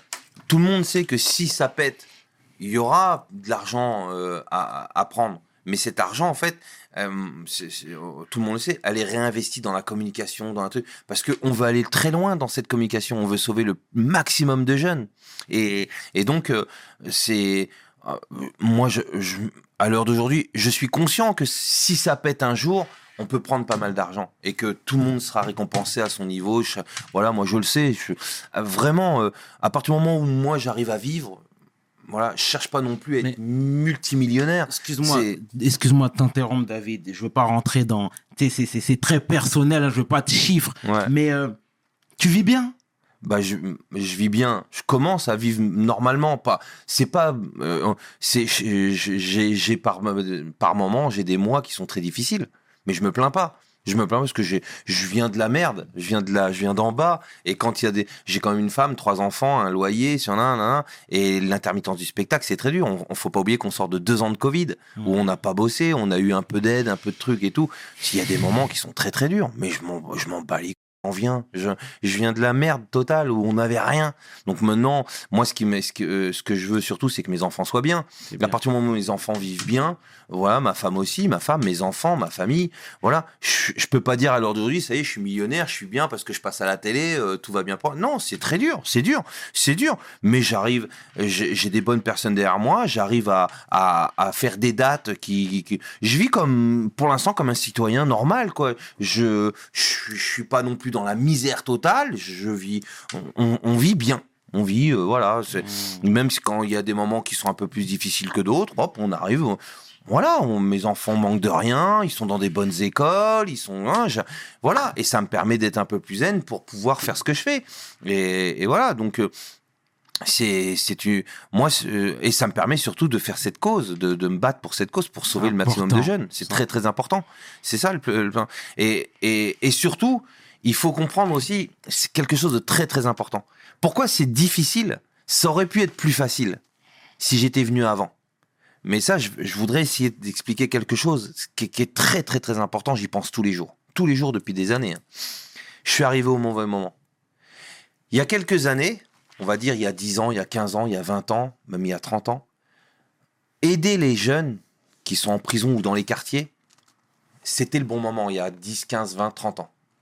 Parce que l'opinion publique était pour. Je, m'exprime peut-être très mal, mais je vais aller au bout de ce que et vous allez, me- on va peut-être me comprendre. en fait, depuis des centaines d'années, il y a un, cycle qui se fait, qui est toujours pareil. Émile Rousseau a fait ces, choses pour les pauvres. Tu peux prendre le, livre L'éducation d'Émile, des choses comme ça. Voilà. Après, tu as eu Victor Hugo, Les Misérables et tout ça. Euh, euh, on envoyait les, les- gens au bagne. Il y a eu le, temps du bagne et tout. Albert Londres a, a, a stoppé, a alerté l'opinion publique. Donc, au début, c'est sévère, c'est sévère, sévère, sévère. Puis tu as des mecs comme Victor Hugo ou Albert Londres ou quoi que ce soit qui se battent pour l'abolition des bagnes et compagnie et tout ça. Et hop, on va, on va dire entre guillemets la gauche, on va vers le mieux. Hop, on va aider ces, ces jeunes des, des quartiers défavorisés, on va les aider, on va, on va apporter. Et après, paf, on repart dans le rouge. Hop, euh, non, on les a trop aidés. On va re- la petite roquette à Paris, tout le monde, personne connaît, mais tu vous tapez sur euh, sur Google la petite roquette. Il y avait, on enfermait les les, les gamins dès euh, dès 5 ans, 6 ans, 7 ans, 8 ans, avec des sacs sur la tête pour qu'ils pour qu'ils aillent en promenade sans qu'ils se voient. C'était très très dur. Après, donc, l'opinion publique a été alertée. On a stoppé la petite roquette. On a, tu vois, et, et on, on- a, il y a eu le temps de la gauche, Mitterrand, tout ça, qui a apporté tout ça. En fait, c'est un éternel recommencement. Et là, je suis tombé dans le, dans, le moment où c'est c'est pas politiquement correct de de dire on va aider les jeunes, on va ceci, on va ça. L'opinion en ce moment, ces dernières années, dit non non non, il faut les tabasser, il faut leur mettre des peines, retourner comme au temps du bagne, comme en fait on revient en arrière. On se rappelle pas que tout ça a été fait. C'est comme comme si du jour au lendemain on voulait arrêter l'électricité et se vivre à la bougie. Euh, Alors que non, on a l'électricité. Donc tout ce qui a été fait de moderne, on veut le balayer. On veut revenir à l'ancienne, c'est-à-dire rouvrir les bagnes, la petite roquette, ren- renfermer dès 5, 6, 7 ans, 8 ans, euh, des les, exploser, tout ça. Parce que oui, c'est vrai, je regarde la télé comme tout le monde, c'est vrai que c'est dur, dans les quartiers on voit. Mais j'ai connu quand même une époque, et ça, on, personne ne le dit à la télé. J'ai connu de l'époque, euh, t'es peut-être trop jeune, mais euh, où- il y avait, euh, tu, descendais dans le métro parisien, c'était les bandes, les DSP, les JSK, les, les, Black Panthers, les trucs comme ça. C'était très chaud à l'époque. Nous, dans, dans tous les quartiers de France, t'avais des bandes. T'allais dans les quartiers, tu te faisais savater. C'était euh, l'époque des doudounes chevignons, l'époque des, baskets, des trucs. Les, mecs, ils partaient du métro ou même ils allaient, ils traversaient les quartiers, ils repartaient sans les doudounes, pieds nus, en chaussettes. Et, et- et- et c'était la dépouille. Maintenant, dans les métros, t'as des caméras partout, t'as des vigiles, t'as des, t'as des policiers. t'as- tu prends le métro maintenant un peu plus zen, quoi. Même si des fois il y a encore quelques petites erreurs. Avant, c'était constamment ça. C'était, c'était très chaud. C'est le, temps des bandes à l'époque. euh, voilà, c'était très très chaud.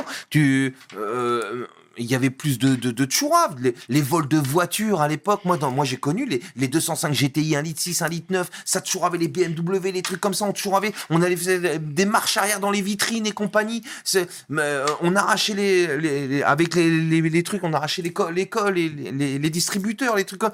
Mais des braquages en pleine rue. T'avais des mecs avec fusil à pompe en pleine rue, ils arrachaient les trucs.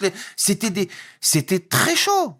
Mais tout ça, comme à l'époque, il n'y avait pas les, les, réseaux sociaux, les téléphones portables, les gens n'ont pas d'image là-dessus. S'il y avait eu les téléphones portables à mon époque, même euh, la génération même au-dessus de moi, même encore, mais les gens, ils seraient traumatisés par ce qui se passait. Il y avait des commissariats qui brûlaient, qui ceci, c'était moi mon commi- commissariat de mon quartier, il a brûlé, tout ça, ça cramait. C'était pas des, c'était pas des mortiers sur les fenêtres du commissariat. C'est donc à toutes les époques, c'est chaud. Là, oui, c'est vrai, c'est chaud. La, nouvelle génération, elle est très virulente, elle est très chaude. Mais là, à mon époque aussi, il y avait des, mais sauf qu'il n'y avait pas de portable, c'était pas filmé, c'était pas. Donc, et donc là, je suis tombé dans un dans un moment où j'arrive avec mon spectacle, où l'opinion publique dit non. Je suis un peu écouté par certains membres du ministère de la Justice. Et, et quand les gens viennent voir le spectacle et qu'ils se rendent compte qu'ils disent ah ouais, ah ouais, il y a un sacré message, il y a vraiment un beau travail à faire. Mais si j'étais venu il y a 10 ans, 15 ans, 20 ans, ça aurait été plus facile. Parce que je, serais tombé dans le moment où ils étaient pour la réinsertion, ils étaient pour la prévention, pour, pour aller aider les jeunes. Alors qu'aujourd'hui, c'est mort. T'as, t'as des mecs, on va pas citer les noms, des, des politiciens en ce moment qui, sont, qui font campagne en disant limite, faut rouvrir les bagnes, faut les, en, faut, faut les enfermer, faut qu'il les. S'il va au bout de ses idées, euh, euh, autant, autant murer les cités et les mettre en, en pri- tout- tous en prison des, des bébés, quoi, tu vois. Euh, donc, et donc c'est ça qui, qui, qui, qui fait du mal dans, dans pourquoi je galère. Je vais, je vais communiquer sur euh, venez voir mon spectacle, je fais de la prévention, de la réinsertion, je vais dans les prisons, je sauve des jeunes, je les là. Je me dis, eh, c'est bon. Par contre, dans peut-être 50 ans, une fois qu'on va euh, qu'ils vont le faire parce qu'ils vont le faire ils vont rouvrir des camps ils vont les ils vont euh, ouvrir plus de prisons que d'écoles ils vont ils vont tabasser mettre des peines de malade euh, euh, comme aux États-Unis tu voleras un vélo tu prendras 20 ans des trucs comme ça tu ça, ils- ils- comme au temps du bagne à l'époque. Ils vont revenir comme au temps du bagne. Ils vont le faire. Et au bout de 50 ans ou 100 ans d'avoir fait ça et ben là, les gens ils vont dire, un Albert Londres ou un Victor Hugo va, apparaître, de, dans, voilà, va, réalerter les opinions publiques en disant, mais regardez ce qu'ils vivent les jeunes. Ils, naissent pauvres, dans la misère la, plus profonde, et ils sont enfermés très jeunes, à des 20 ans, des 25 ans, comme, comme autant Dieu. Et là, les gens vont dire, non, mais nos pères ont été fous de faire ça. Et là, on va arriver dans le cycle où ils vont être dans la réinsertion, la prévention, dans le genre. Et donc, mais moi, ce sera trop tard, je serai mort. donc, donc c'est pour ça, j'y pense toujours. Tout ce qu'on fait, ce que j'ai fait avec Stomy, ce qu'on fait avec Salif, avec Calbo, avec tout le monde, tous ceux qui croient en tout ça, le ministère de la Justice qui me laisse aller dans les prisons le faire, des gens, je rencontre des, des personnes. Des, des éducateurs, des, des PJ, qui, qui eux, ils croient, se rendent compte, sont à fond dans tout ça. Mais on n'a pas la majeure, part, la majeure de, euh, population avec nous. On- C'est bien, c'est bien de le dire, David. C'est très bien de le dire. C'était important Franchement, c'est ton histoire, elle est deep, hein, David. hein. Je t'assure, elle est deep. On sourit. Moi-même, j'ai vu ton spectacle, hein, que je conseille à tout le monde d'ailleurs, mais il reprendra bientôt et je reviendrai une seconde fois. On, on reprend là quelques dates à l'Apollo Théâtre. Dès, dès le week-end, là, 21-22, là, on fait quelques dates. euh, euh, là, le week-end prochain, l'Apollo Théâtre. Après, il y a le 4 aussi, l'Apollo Théâtre, le 4 février. Mars aussi, il y a des dates. Euh, vous, sur Billet Réduc, il y a toutes les, voilà, sur Billet. Réduc, il y a toutes les dates. Après, on revient au théâtre du gymnase. Le théâtre du gymnase, que c'est la maison, c'est la maison mère, le théâtre du gymnase. Je peux pas, il faut à tout prix, je, je peux pas ne, ne, ne pas parler de Monsieur Bertin, Dominique Coube, euh, du théâtre du gymnase qui, qui m'aident beaucoup, euh, voilà, qui, qui, est, qui est derrière moi. J'ai cité Calbo, Stomy, euh, euh, Sa- Salif, euh, Papis, tout, tout le monde, euh, le grand Nabil et tout ça, Véronique Guimard. Mais le théâtre du gymnase est très important. Euh, voilà, ce qui Monsieur Bertin et Co, Dominique Coube et tout le monde, tout, tout Tassetine, tout ce qu'ils font, c'est très. des- Bon. Je suis soutenu, quoi. Pour ça, je dis, c'est vrai que je- euh, il y a 10, 15, 20 ans, 30 ans, j'aurais été plus soutenu que ça. Mais j'ai quand même le ministère de la Justice, là, je suis. Je suis conqué, ils veulent, ils veulent nous faire faire la tournée des prisons. On, on a tout un gros projet. Donc, c'est très, très, très dur. Je- je- Vraiment très, très dur. Mais c'est en train, on ouvre les portes. On, on- on y va. On se bat, on se bat, on le fait, on le fait. Et, euh, et, et on ira au bout parce que des mecs comme Salif, comme Stomy, comme Calbo, comme. euh, voilà, je vais pas tous les Mm. citer. Et on- ils appuient, quoi. On appuie et on a ces personnes comme Jean-Marie, Marie-Ange, tout ça, euh, Christophe et tout ça qui, qui nous aident, qui, qui font ce qui peut, qui, qui, grâce à eux, on peut faire tout ça. C'est bien, c'est bien, voilà. c'est bien en tout cas de mettre euh, ces gens en avant. Ça C'est montre important. ta, ta, ta, ta générosité, la générosité qui t'habite. et- et faut que je cite quelqu'un de très très important. J'espère que tu, tu pourras avoir la place de le dire. Mais ce que fait Cyril Hanouna, le, le- voilà, et son équipe, Lionel Stan, euh, voilà, c'est ce qui, euh, ce qui, il, il apporte vraiment. Là, on est sur l'écriture de la série, tout ça. Cyril Hanouna. Moi, j'ai découvert le bonhomme comme ça. Franchement, c'est un mec, un cœur comme ça, quoi. Mm. Donc, euh, grand big up à Cyril Hanouna et toute son équipe. Qui, c'est quand tu regardes tout, quand tu vas sur Internet, tu vas sur YouTube, tu tapes David Desclos, euh, Melty, a- l'émission Melty du, du web, qui a, qui a- fait beaucoup de vues, mais Cyril Hanouna, quoi. Et, et j'ai, j'ai, je vais pas les citer parce que peut-être qu'ils me rouvriront des portes bientôt, j'en sais rien, voilà. Mais j'ai, j'ai essayé de taper à, à- à d'autres portes. Et ben, beaucoup m'ont, sont restés fermés, quoi. Et quand tu retapes David Desclos, tu vois ceux qui nous ont ouvert. Bah, Cyril Hanouna est en premier. Et, Mm. et il a, euh, voilà, il faut le dire, il a embrassé la cause. Il, il a compris, il m'a laissé le plateau. Il m'a, il m'a, il m'a, il m'a fait du bien.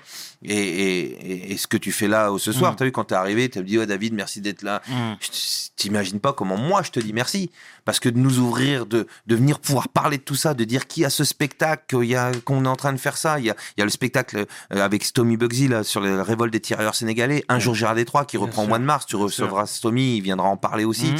Donc, euh, tu vois, c'est quand, quand un média, que ce soit toi ou Cyril Hanouna ou BFM TV euh, ou Melty ou quoi, qui nous ont ouvert, qui, sont, qui, qui, qui nous ont laissé venir parler de tout ça, ben moi je vous dis merci. Parce que je l'ai dit, on est dans une période où c'est pas possible. Regarde les plateaux télé, regarde. Euh, Ils veulent pas en parler, ils veulent pas parler de tout ça. Tu te rends compte que on va dans les prisons. je suis un ancien bandit. J'ai fait 10 ans de prison, évadé deux fois. J'ai fait le Bobino, Palais des Glaces, Jamel Comedy Club, euh, Théâtre du Gymnase, bien sûr. En tournée dans toute la France, j'en suis à une quinzaine de prisons. Quinzaine de prisons. Protection judiciaire de la jeunesse. On, est- on- on- euh, Bobino, Palais des Glaces, Théâtre du Gymnase. En tournée dans toute la France. Enfin, voilà. Euh, euh, dans les prisons de France. Re- allez voir sur Internet quel plateau télé nous a invités pour parler de tout ça. Mhm. Parce que je l'ai dit, on est, dans, on est tombé dans la mauvaise période. On n'est pas, ils veulent pas. Mhm. Ils pensent qu'on est là pour faire l'apologie du crime. que- Exactement. et, et, et je vais pas citer le nom, mais t'as as un, t'as un, un braqueur assez célèbre qui a, qui a fait des plateaux télé il y a quelques années et qui après s'est fait attraper et, et euh, il a fait la tournée des plateaux télé, il s'est fait attraper et puis euh, il, il- il s'est fait attraper sur un gros braquage où il y a un- une mort et tout ça. Et, Ouais. Et, donc ça, a fait du mal parce que là ils se sont dit ah ouais non ok David Desclos il fait la tournée mais ça se trouve euh, moi je vois sur les commentaires des fois un zèbre regardera toujours ses lignes euh, euh, qui a volé volera qui, a piqué piquera des trucs comme ça il dit non il est récupérable nanani, nanana. donc ils ont peur ils sont frileux ils se disent on va lui ouvrir nos plateaux télé puis si dans deux, semaines ou deux mois ou deux ans ou trois ans plus tard on le voit il est en prison on dit ah vous avez vu ce que vous avez fait vous avez... donc j'arrive un peu à comprendre ça mais même pour ce, ce braqueur qui s'est fait attraper moi je dis il faut, il faut, il faut, il faudrait aller, aller gratter, aller voir euh, son histoire aussi, parce que, ok, il a été, j'ai une grosse pensée pour euh, la personne qui est morte. La policière qui est morte, c'est vrai que moi, voilà, c'est pour ça que j'arrive dans mon, dans mes spectacles, j'arrive, il y a un gros message pour les victimes. Je, je, le crie tout et tout fort. Gros, gros message aux victimes. Bien sûr qu'on pense aux victimes en premier, premier. On, ouais, on, venez voir mon spectacle et vous verrez en sortant. On en parle après, vous allez voir le message qu'il y a pour les victimes. Je vais dans les prisons, j'emmène des victimes avec moi. On, on, fait des échanges entre prisonniers et victimes. On apporte la justice restaurative. C'est très important de le dire.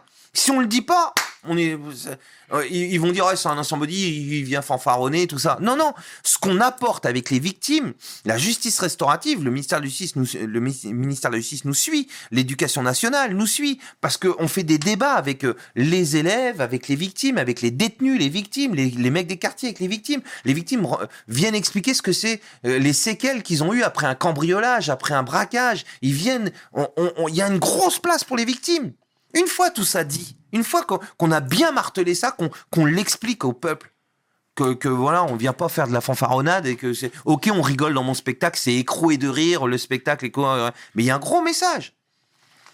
Eh bien là, ensuite, je dis, je reparle des gars qui sont en prison, des gros braqueurs qui ont fait l'actualité et tout ça. Et moi, je pense qu'il faut aller travailler avec eux parce que ils ont, ils ont un gros message à passer aussi. Vous avez un mec comme Antonio Ferrara en prison là. Ça fait plus de 20 ans qu'il est en prison. Ok, il a fait des victimes, il est en prison, il paye sa dette. Mais arrive un moment, il va sortir. Là, je me suis renseigné, il devrait sortir d'ici deux ans, trois ans, peut-être quatre ans. Regardez cinq ans derrière et cinq ans devant. Lui, s'il nous écoute, il va dire c'est long.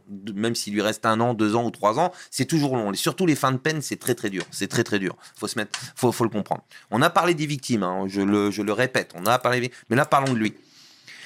Il va sortir. C'est le Mesrine des temps modernes. Toute la jeunesse des quartiers le connaissent, Antonio Ferrara. Et il pense, toute la jeunesse s'identifie à lui. Je veux faire comme Antonio Ferrara, je veux péter des fourgons blindés, je veux faire... C'est, c'est le roi, le king qui sort. C'est le king. Mais ce qu'ils savent pas, c'est que pendant ces années de détention, il a une femme, il a des enfants, il a eu les parloirs familiales, donc grâce à ça, il a réussi à avoir des enfants. Le gars, il a pris de la maturité, il a pris conscience de tout ce qu'il a fait, tout ça. Si, si la justice, l'État, les, les, médias se penchaient sur son cas et qu'ils ils allaient le voir en lui disant écoute, tu vas bientôt sortir, viens avec nous, aide-nous. Aide-nous, viens apporter des messages à toute cette jeunesse qui s'identifie à toi. Bien sûr. Viens, viens avec nous, viens faire des débats avec nous, montrer dans les quartiers, dans les prisons que la vie c'est pas ça, que la vie c'est pas une heure et demie, deux heures et puis on rembobine, que là t'as des années de prison derrière toi, t'as ta femme à la galéré, tes enfants galèrent, et au lieu de te faire faire tes un, un an ou deux ou trois ans, quatre ans qui te restent, on te met le bracelet, on t'amène, on te sort, et tu participes à cette réinsertion, à faire de la prévention, un truc. Là, non, ils le laissent. Et ils vont le laisser sortir sec comme ça. Le mec, j'espère pour lui, hein, qui va, qui va s'en sortir, qui va sortir du banditisme et tout ça. Mais Je pense qu'il y a mieux à faire avec lui que de le laisser sortir sec comme ça et, et, et, qu'il sorte comme un king. Et c'est un king. Je, pèse mes mots parce que c'est, hein, je vais être, euh, ils vont dire non, euh, toujours les victimes, tout ça. C'est un king au niveau de la jeunesse, au niveau des jeunes, de même de toutes les générations confondues. Quand on a vu ce qu'il a fait, l'attaque au, fourgon blindé, on dit ouais, c'est, c'est le grand Antonio Ferrara. On a, comme on a kiffé Misrine à l'époque. Mais derrière, il y a des années de malheur, il y a des, il y a des années de prison, il y a des victimes, comme on l'a dit, voilà. Donc, tout ça, il faut, il faut le mettre sur la table, je pense. Il faut aller le voir, le gars, et, et discuter avec lui, lui dire, écoute, euh, on va faire en sorte que tu fasses pas tes dernières années, mais tu vas venir avec nous et, et tu vas apporter ton témoignage. Il s'agit pas de collaborer avec la justice, il s'agit de venir dans les prisons, faire le tour des prisons, le tour des quartiers pour des, le, le, le, le, mec, le- un peu ce que je fais moi aussi, tu vois. Mhm. Quand je, je suis retourné dans la prison où j'ai fait mes, toutes mes années de prison de, de, mon, de, de ma ville, je suis retourné, j'ai fait mon spectacle et j'ai, j'ai- je fais des débats et j'ai pas honte de dire que je me suis trompé. J'ai pas honte de dire, non les gars, non, faites pas comme moi. Il y a des années de prison derrière. Il y a ma famille qui a souffert, ma, ma mère, ma femme, mes enfants, euh, tout, mon père, paix à son âme. Tu vois, t'es- euh, je dis non. Et donc, il a vraiment un beau, il y a un beau travail à faire avec ces gars-là. Mhm. Ça sert à rien de les laisser pourrir plus longtemps. bien. Mais et il faut certains, certaines personnes, certains euh, qu'on voit sur les plateaux télé, diront que je suis un collaborateur des, des gens euh, blonds yeux bleus français, Nadal Barbia Amler, je sais, Nadal Barbia, ils se disent, euh, ils se disent ouais voilà le mec il, il, il a collaboré avec les Renois, les Rebeux, c'est un Ouais. peu, tu vois, ils vont dire alors que non. Moi, quand, quand j'entends ce qu'on- euh, sur les plateaux, je dis, mais si vous imaginez pas la richesse qu'on a dans nos quartiers, d'avoir vécu au-dessus de moi, il y avait un Tunisien, euh, Zaïrois, Congolais, Algérien, tout ça. Moi, j'ai mangé des couscous, des trucs, des mafés, ce que ce qu'on a vécu, d'avoir, euh, euh, voilà, de- la, la langue, le truc, tout. C'est c'est une richesse dans les quartiers de malades. Ce qu'on s'apporte entre nous, ce que les mecs, ils, ils, allaient au bled, ils revenaient du bled, ils nous racontaient tout ça. Tu, ils te Ah, voyager, c'est ça tue de ouf, quoi. Et donc, euh, on, la, la France, c'est Black Blanc Beurre, c'est c'est ça. C'est moi, je, c'est pour ça que j'ai fait ce spectacle sur les tirailleurs sénégalais, sur ce qui s'est passé à Tiaroy, le massacre de Tiaroy, Euh, montrer tout ça, apporter tout ça. Et donc, euh, et, et, et, là, et, et je pense que, voilà, la France, dans sa majeure partie, elle, elle, elle aime tout ça. Elle est, elle est, elle est black blanc beurre à mort. Quand tu vois, regarde ce que, Zidane, l'équipe de France, on, les kiffe, on, tout ça. Donc, et, et, et cette, cette minorité qui, qui, qui a grandi un petit peu, il y a moyen de leur, de leur expliquer. Il y a moyen de leur, ils sont ouverts. Il faut juste leur expliquer ce que je disais tout à l'heure. Victor Hugo, Rousseau, tout ça. Ce que le, le temps des bagnes. euh, à l'époque, on te fleur de lisait la peau. Tu étais allé au bagne, t'avais la fleur de lise à vie. Là, maintenant, on nous fleur de lise le cerveau. C'est la prison est toujours très dure. Ça sert à rien d'incarcérer à tout va, à tout va, à tout va. Il y a un beau travail à faire. Euh, J'essaye de, le- de, de montrer que dans les quartiers, la, la, Fran- la France euh, black blanc beurre, c'est c'est une richesse de malade, Ouais, quoi. non, et, et, et- et les gens le comprennent de plus, le, le savent. Mm. Donc c'est pour ça. En fait, il y a, il y a un beau travail à faire. Pour, euh, faut, faut pas laisser la parole qu'à ces euh, les extrêmes. Moi, je, je- je- je les laisse, je les laisse dire ce qu'il y a. Mais faut, faut apporter un- notre avis aussi. Faut, Mm. Notre avis compte beaucoup. Faut, faut, important. faut qu'on, faut qu'on se mobilise pour expliquer aux gens, les gens qui, qui habitent dans, dans, dans des coins, même, même de cité, hein, qui vivent des, des, des, des choses. euh, c'est pas, c'est pas tout rose. Hein, il faut, faut, le, faut le reconnaître. Mais il faut, faut dire que tous ensemble, si on se réunit tous, tous ensemble, il y a un beau travail à faire. Il y a, il y a, les, les jeunes sont loin d'être bêtes quand tu leur expliques. Je le vois dans les prisons, dans les quartiers, quand j'y vais, quand tu arrives à leur... Et surtout, dès 8 ans, 9 ans, 10 ans, c'est dès cet âge-là qu'il faut aller, aller parler, aller bien. tout ça. Il y a tout ce travail à faire. C'est bien. Et, et tous ensemble, La- la- les personnes qui vivent dans les quartiers, quand, quand peuvent plus, qui voilà, je, je sais qu'il y a des moments très, ben, qui viennent témoigner, qui viennent dire, qui viennent expliquer, qui, il faut, il faut qu'on arrive à faire changer cette opinion publique qui veulent tabasser au niveau des, des années, des années de prison. Parce que il y a un truc que, que je voudrais dire qui est très important aussi. On parle des victimes, les victimes de braquage, de cambriolage, de d'agression. euh, On en parle beaucoup. Il y a vraiment une grosse place dans mon spectacle. Et même si j'apporte de l'humour, de la rigolade, il y a un moment, pouf, les, gens, les gens disent, oh, euh, voilà, on- il n'y a pas que de la rigolade, quoi. Mm. C'est bon, il y a des moments, ça, voilà, ça, voilà. Et surtout après, au débat, pendant le débat, on apporte tous les on- on- des, des personnes comme Marie-Ange qui a été victime de braquage, qui vient parler, qui vient expliquer. Donc il y a un gros. Mais moi, ce que je voudrais dire aussi à tout- toutes ces personnes, une fois qu'on a bien expliqué le message sur les victimes, c'est qu'il y a aussi les jeunes sont aussi des victimes. Parce que il faut pas l'oublier, il faut, il faut, il faut pas être aveuglé par, par, par, par, euh, les, les et compagnie qui, qui veulent tabasser, mettre des années de prison, revenir en arrière. Il faut pas oublier que ces jeunes vivent l'enfer. Des pères alcooliques, des pères au chômage, parfois même des mères aussi alcooliques, des, des, des mères qui élèvent leur enfant toutes seules dans, dans un petit HLM qui vivent, le, le gamin, il, il, il, vit dans des HLM à 5, à 6, à 7, à 8, à 9, à 10. Le gamin, il est obligé de sortir dans la cage escalier pour respirer, pour, il est obligé de sortir dehors, dans le quartier. Il peut pas rester dans l'appartement. Et donc là, il est livré avec les, les grands, on lui propose du shit, du truc, du truc, la, la démerde, le vice du quartier. Eh bien, en plus de la pauvreté, il sombre dans, dans la délinquance. Et même si au début on dit, on dit à la télé, oh bah putain, il est, il est passé euh, dix fois euh, au commissariat, il a jamais été en prison. Il est passé euh, deux fois par la case prison et il est déjà ressorti. Mais derrière, derrière, faut pas oublier que dans la lancée où il est parti, où il- dans le chemin dans lequel il est entraîné, au, bout, c'est soit la mort ou des années de prison. Donc, si on ne sort pas de ça, si on fait pas ce travail, bah derrière, il, il aura, il aura eu toute cette jeunesse de misère, misère, et il aura fini par une peine à deux chiffres, parce que tu- on le retrouvera sur un braquage ou sur un- une grosse quantité de touchy et compagnie, donc des années, des années, des années de prison, ou même la mort, parce qu'ils peuvent s'entretuer, ils peuvent, voilà. Donc, lui, eux aussi, ce sont des victimes. Mm. On parle des victimes de, voilà, en premier, mais il faut expliquer aussi que ce sont des victimes. C'est pas, c'est même si on les voit euh, sortir de commissariat quand ils ont euh, 12, 14 ans, on les voit, ils ont le smiley, ah, je suis Mm. sorti du commissariat. Mais il faut les voir dans 10 ans. Soit il est mort, soit il est en prison. Non, c'est vrai, c'est bien Faut vrai, c'est bien vrai. Et, et toi, du coup, euh, ah, l'ambiance à la maison, c'était laquelle? C'était la misère. La- Ouais. de- euh, au, au début, jeune, de, de mes. De, de ma naissance, bon, j'ai pas trop le souvenir là, mais raconté par des, les- les- la famille qui disait qu'on voilà, on a, moi j'avais mon, mon père, père à son âme, qui était dans l'alcool. Il avait, il était passé par la casse prison. Mon, mon père, il a, il était incarcéré dans la prison où j'ai été moi après. Il a été aussi euh, dans les maisons de correction. À l'époque, on appelait ça les bagnes pour enfants aussi. Il était euh, sur l'île de Tatiou, maison de correction. L'île de Tatiou, c'est dans la Manche, en face Saint-Valahougue, près de Cherbourg. Mm. Il y avait un- une île. C'était une maison de correction, on appelait ça les bagnes pour enfants. L'après-guerre, c'était beaucoup ça. Et ça a été fermé depuis. Maintenant, il voudrait les rouvrir. Mais voilà, mon père est passé par là. Ensuite, casse prison. Il a fait maison d'arrêt de camp, Fresnes chose que moi j'ai j'ai fait derrière lui. Mais euh, donc lui, il était dans le banditisme et tout ça, beaucoup pour euh, bagarre, vol et compagnie et tout.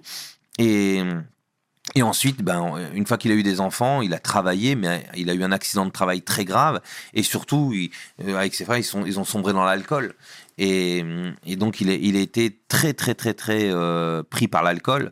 Donc, on a eu une enfance où, euh, bah, au début, il avait, un, il avait un salaire, mais qui partait dans l'alcool. Ouais. Ensuite, l'accident de travail, chômage. Donc, plus de Tu peux travail, dire plus c'était rien. quel l'accident de travail? Euh, ouais, en fait, il travaillait boueur à la, vi- à la ville. de- euh, il ramassait les poubelles. Et le camion de poubelle, euh, dans un virage, a été trop vite. Il a, il a pris un virage. Mon père a été, a été, il était à l'arrière de la benne. tu sais, il ramassait. Il est, il est, sa jambe entre, entre le trottoir est cassée, fracture ouverte. Tibia et, pyro- et péroné. Fracture ouverte et donc opérations sont mal placées des Ouais. plein d'opérations très ça s'est mal passé mal passé mal passé la, la jambe s'en est jamais remise il a toujours eu la jambe droite et morte quoi la jambe et donc bon bah euh, licencié. Il a pas voulu porter plainte contre le patron. À l'époque c'est il avait ses principes ses trucs et tout ça. Donc il a il a été indemnisé mais pas pas autant qu'il aurait dû être. Donc on, on- là bah l'alcool encore plus plus plus. Nous on a grandi on était petits hein, avec mon frère et ma soeur on était petits. Et ma mère a, fait, a essayé de faire ce qu'elle pouvait, mais le- l'alcool, la violence, le tout, c'était, c'était chaud, quoi. Donc, nous, on habitait au rez-de-chaussée, donc on sautait beaucoup par la fenêtre avec mon petit frère et on cavalait. Et donc on a été, on a été, voilà, on- les grands, c'était l'époque, euh, je disais, l'époque des 205 GTI, 1 litre 6, 1 litre 9, BMW, les, les grands arrivaient avec ça, les motos volées, donc devenu- on, les voyait au début, on les regardait, après on montait dans la voiture avec eux. T'avais des, des mecs comme Gary Harrell qui a fait des années de prison, qui, qui, qui, détient le, le, le recordman des prisons de France. Et il, est, il est monté en prison, il devait avoir 11-12 ans, Gary. C'était un grand de notre quartier. Il, a, il, a, il arrivait en voiture volée, il nous montait, il nous faisait faire des tours de périphérique, après nous emmenait euh, faire des marches arrière dans les vitrines. Nous, on était gamins, on, rama- on raflait tout. euh, a, grand, voilà, on a grandi là-dedans. Et comme je disais, voilà, l'étalage, compagnie, c'était. C'était, c'était la démerde. On nous apprenait le vice, quoi. Et c'était quoi la réaction des parents quand ils ont vu leur fils sombrer? Ah, des- ma mère déprimée. Ma Ouais. mère, elle essayait de faire tout ce qu'elle pouvait. Euh, euh, à chaque fois que je me retrouvais euh, devant le juge pour enfants, elle essayait, le juge voulait me mettre en prison. Ma mère, elle suppliait, elle disait non, ne le mettez pas en prison, ne le mettez pas en prison. Donc, euh, je, elle est, donc le juge, elle et le juge, ils essayaient de tout faire pour me sortir de là. C'est là qu'elle m'a mis à Paris. Elle, elle avait sa sœur qui habitait à Paris, à Nanterre, à Nanterre là, et euh, où il y avait mon cousin qui faisait partie des Actuelles Forces, euh, Break et tout Mm. ça, euh, Laurent Chédry, euh, Fly des, Actu- des Actuelles Forces. Donc j'allais, j'allais, j'allais, j'allais là-bas à Paris. Et donc là, ça aurait pu, mais j'avais, ils avaient des fréquentations aussi, de vol à l'étalage et tout ça. On, a, on avait volé encore un peu là-bas aussi. Donc elle a essayé de faire ce qu'elle peut, ma mère. Elle a essayé. Je revenais à Caen. euh, euh, et puis euh, elle a réussi à m'esquiver la prison jusqu'à mes jusqu'à mes 18 ans. J'étais j'ai eu des maisons de correction, des trucs comme ça, tu vois, des, des trucs. Et puis après, bah, j'ai j'ai pas, j'y ai pas à 18 ans, je suis tombé en prison. Et, Là, et, et du coup, ton frère et ta sœur étaient dans les mêmes vices que toi? Non, ma sœur, elle, elle a, elle, elle s'est, elle s'est mis en ménage avec un, avec son mari très jeune, 17 ans, elle avait. Donc, elle a réussi à, euh, au début, elle, a- elle, allait à l'école. Elle a suivi des études un peu quand même. Parce que mon petit frère et moi, on essayait de la protéger, de, la, Mhm. de, de pas, de, euh, voilà, on a eu la chance que ma sœur, elle, elle a eu un bon, par- un bon parcours. On- voilà. Mais mon petit frère et moi, on était en prison. Moi, euh, mon petit frère était en prison avec moi, j'étais en cellule avec mon petit frère. On, j'ai essayé de protéger mon petit frère au maximum, Mhm. mais il y a eu des moments où j'ai pas pu parce que il avait, il avait, il avait la niaque, quoi, comme moi. Il avait, voilà, il, était un, grand voleur de voitures, euh, vol à l'étalage, vol en filouterie aussi, tout. Donc mon petit frère était, voilà, il, ça, ça m'a fait même, ça m'a fait, ça me faisait chier quand j'ai vu mon petit frère arriver en prison la première fois. Ça, ça- voilà, je, je voulais pas. Et puis, et puis bon, après, on a eu une super histoire. C'est que mon petit frère, pendant sa détention, sur sa dernière détention, euh, euh, moi j'ai eu l'idée du spectacle et mon petit frère a eu l'idée de passer ses permis bateau. Euh, il avait une peine plus petite que moi, il avait six mois à faire, une, un restant de peine qui lui restait d'une autre peine, et donc il a pu accéder à pa- passer son, permis bateau. Et donc pendant qu'on était en cellule ensemble, mon petit frère passait ses permis bateau, son permis bateau par, correspondance. La théorie, hein, euh, il fabriqué un compas en bois, tout ça. Et moi j'écrivais mon spectacle dans, en haut du. Et mon petit frère est sorti en permis, il a passé son permis bateau en permission, et ensuite il est sorti en conditionnel, il a réussi à atteindre le port de Dives-sur-Mer, là- là-bas, où il amenait les gens en, ba- en bateau. Après il est parti à Cherbourg, et il a passé tous ses permis bateau de plus en plus haut, et ça c'est fait en plusieurs années. hein. Et là maintenant, il fait partie des plus, des, il, il travaille, à la il a tra- travaillé à la capitainerie du port de Caen. Là, il est à la capitainerie du port de, du Havre. Il a une femme, des enfants. Il est, rangé. il est rangé et tout. Et, et euh, c'est euh, donc moi, je fais mon truc dans le spectacle. Lui, ce qu'on avait l'idée en, en cellule, lui les bateaux, Mm. moi le spectacle, ben on le fait. Ouais, c'est bien, c'est donc, bien, euh, c'est bien. Et comment la maman là justement voit euh, ah bah elle est, elle est super fière, elle est super contente, elle est super la contente. Et- réussite de ses Et, fistons et j'ai envie de dire ouf parce que avant nous, elle allait voir mon père au parloir. Ensuite, mon père dans l'alcool, c'était horrible. Et elle allait, elle allait voir ses deux fils en prison. Mm. Et quand même, moi, j'étais prévenu. Donc, j'avais des parloirs les, les mardis, mercredis et jeudis, si je dis pas de bêtises. Et mon frère, qui était condamné, avait les parloirs tous les lundis, vendredis. Ça fait qu'à passer toute la semaine en prison, ma mère. Mmh. Elle venait me voir moi trois fois par semaine et mon frère deux fois euh, chaque jour de allez donc elle en a bavé quoi et, et donc euh, c'est pour ça que dans le spectacle aussi il y a un grand message là-dessus je dis, je dis- on dit écroué de rire mais c'est quand les personnes viennent voir le spectacle ils rigolent ils rigolent mais quand ils sortent ils disent ah ouais il y a pas que du rire Ouais, quoi il y a, clair. il y a vraiment du message c'est clair donc, euh, donc voilà, il y a, il y a- il y a tout un message là-dessus. Ce que je dis aux jeunes en prison, je leur dis, euh, ou même dans les quartiers, avant même qu'ils aillent en prison, je leur, dis, je dis, vous vous rendez pas compte à quel point on, rend- malheureux nos familles, nos, nos, mères qui, qui passent leur, leur vie au parloir et comme ça. c'est atroce. Donc si on peut en sauver au maximum, c'est beau de le faire. C'est une cause. C'est pour ça qu'on parlait tout à l'heure de, de Salif, Calbo, euh, Stomy, euh, tout- Christophe, Jean-Marie, tout, tout, je vais pas tous, tous les citer, mais ils, ont compris la cause, quoi. Ils ont compris qu'il y a, il y a vraiment euh, beaucoup beau. À, à sauver, quoi. C'est Faut- beau, c'est beau, c'est beau. Sincèrement, David, c'est beau ce que tu dis. Et aujourd'hui, pour finir, mais voilà, tu as la chance et le bonheur d'être papa. Ils ont Mm. quel âge tes petits? J'ai ma fille qui a 16 ans et mes, deux fils qui ont 12 ans et 10 ans. 12 Comment ils 10 voient ans. leur père? Bah, Ils sont fiers. Je les, je ils viennent au maximum, je fais les tournées avec eux, je vais au théâtre du gymnase, ils connaissent, ils connaissent le théâtre du gymnase comme leur poche, ils viennent au Jamel Comedy Club, euh, ils ont fait Bobino, Palais des Glaces, euh, ils aimeraient bien même euh, venir dans, les prisons avec moi, apporter le témoignage. Ils, ils, sont, ils ont compris, ils ont tout compris. Et, c'est ça que je voulais casser, ce, ce- ce cercle. Il y a eu mon, mon père, il y a eu moi, je voulais pas que mes fils suivent là. Donc c'est pour ça qu'il y a tout ce message-là. Je veux, je veux que mes fils se rendent compte qu'ils qu'ils qu'ils ont ça entre leurs mains, faut, qu'il faut casser ça. Il faut. Voilà. euh, je le vois, moi, à travers mes potes, hein, je suis pas le seul.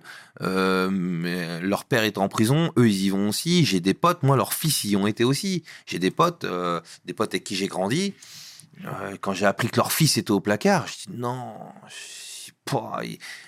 c'est ça notre vie, condamné à ce que de génération en génération, on aille tous tout le temps en prison comme ça. Non, faut stopper. Je veux.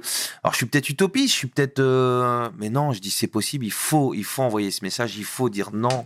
Mettez votre culot, votre intelligence et votre talent dans l'honnêteté. Tous ces jeunes des quartiers, je veux le crier tout haut.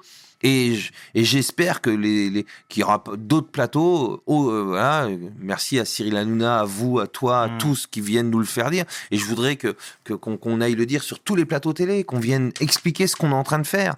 Parce que si on le fait pas, ce qui arrive derrière là, il va, ça va être de plus en plus incarcération, incarcération, incarcération. Il donc il, il faut vraiment, il faut, il faut le faire quoi. Clair. Autant pour les victimes aussi, je le dis toujours, je le répète. Parce que en, en sauvant tous ces jeunes, il y aura moins de victimes. Mhm. Donc on- c'est un travail pour les jeunes et les victimes. Et les victimes dans les deux camps. Il faut le faire. Les, et c'est pour ça que les victimes euh, sont de plus en plus avec nous. J'ai j'ai eu beaucoup de mal. à- Là, j'ai Marie-Ange Rosa qui, qui, qui vient avec nous et qui a été victime de braquage. Et des fois, elle peut pas venir. Elle est, elle est prise ailleurs. Elle peut, elle peut pas tout le temps venir. Et j'avais appelé euh, je- des, associations de victimes pour avoir d'autres victimes. Et, c'est super dur parce que tout pendant qu'on n'était pas conventionné, ben, euh, c'est super dur de. Alors il y, en a, ça se respecte. hein. Il y a des victimes qui disent non, on veut pas y retourner, on veut euh, on veut pas participer à ce projet de justice restaurative et tout ça. Donc on respecte parce que attention, c'est super dur, c'est traumatisant ce qu'ils ont vécu. Mais il y en a beaucoup qui aimeraient et, qui aimeraient parce que pendant dans les débats, dans les prisons, dans les quartiers, ben, on leur donne la parole, chose qu'ils n'ont pas eu vraiment eu assez pendant le, le jugement. Pendant le jugement, on revient sur les faits, on nanana, ils n'ont pas le temps. Et, et là, ils ont leur réponse au pourquoi, pourquoi ça, ça leur est arrivé à eux? Ils sont face aux détenus, les détenus. Il y a, il y a un échange magnifique entre eux et tout ça. Et, et donc c'est ça, on, on veut l'étendre vraiment de plus en plus. C'est pour ça que j'en appelle à tous ces plateaux télé qui, qui ju- jusqu'à aujourd'hui nous nous ferment leurs portes. Et Et, est-ce que, et ce sera ma dernière question, mais est-ce que tu regrettes ton passé? Cette question revient souvent à la fin de mes spectacles. On me, la pose très très souvent. À un moment, j'ai regretté. Je me disais, euh, j'ai quand même j'ai quand même foutu euh, 10 ans de ma vie en prison, euh, plus de 15 ans, 20 ans dans le banditisme et tout ça, et j'ai perdu mon temps. Et je suis pas, je suis plus trop, je suis jeune dans la tête et tout, mais quand même, j'ai mon âge quoi. Et je regrettais. Et après, en faisant tout ce que je fais là, ces dernières années, plus, plus ça avance, plus on est en train de faire du lourd et tout, je me dis non, en fait, on dirait que euh, il a fallu que je vive tout ça pour faire ce que je fais aujourd'hui. Donc d'un côté, je peux pas regretter. Je regrette peut-être pour les quelques victimes que j'ai eues, quand on a volé des voitures, quand on a éclaté des, euh, vitrines de magasins, quand on a cambriolé des magasins, quand on même des banques et tout ça, c'est pas beau. Il y, a, des victimes. Je regrette pour eux. Je regrette pour ma famille. Je regrette pour ma mère, pour mon père, qui, que j'ai rendu malheureux, pour ma femme, pour mes enfants, ma famille. Eux, pour eux, je regrette. Mais pour moi, même si j'ai, là je le dis avec en rigolant, on rigole, on rigole, mais les années de prison, le mitard, j'ai eu des moments très durs. C'était bon, voilà, euh, on était habitué à pas pleurer. hein. Notre père nous, euh, nous disait, hein, les conneries, c'est avant qu'il faut réfléchir, pas après. hein. Si j'étais arrivé au parloir en l'air, mon père m'aurait mis une claque, m'aurait dit, t'assumes, garçon. Donc on a assumé. Moi, je me suis retrouvé dans des dans des mitards où il y avait rien. Dans des cachots où euh, la misère profonde où tu t'es là et surtout quand t'as ta femme qui t'attend c'est très très dur t'as la boule au ventre mais de la porte s'ouvrait smiley t'es un bonhomme tu dois voilà on, on doit affronter. Mais c'était dur il faut le dire. J'ai vu des potes se pendre des des des des, des, des, galères dans des prisons de malades mentales c'est super dur. Mais on l'a affronté avec donc voilà j'ai pas le droit de regretter et surtout quand je vois ce que je fais aujourd'hui Yeah. il fallait que je vive tout ça pour le faire et donc euh, voilà c'est En tout cas, David, au nom de toute l'équipe de WeSL, nous te remercions sincèrement d'avoir fait le déplacement, de t'être livré comme ça, parce que c'est pas un exercice facile, sincèrement. Et puis, nous, te, nous te souhaitons que de belles choses, que de bonnes choses à l'avenir, parce que tu es sincèrement une belle personne. Et Merci, ça, je, je voulais, je Merci. tenais à te le dire, C'est face to face. Merci. C'est important. Je pense pareil. C'est c'est très fort ce que vous avez. Merci, merci à. Ça Merci fait, à toi, Ça c'est- fait plaisir. Merci. Ça fait plaisir. Merci. C'était 500 avec l'homme que l'on nomme David Desclos pour WeSL. Mes paroles valent Peace. We hustle, baby.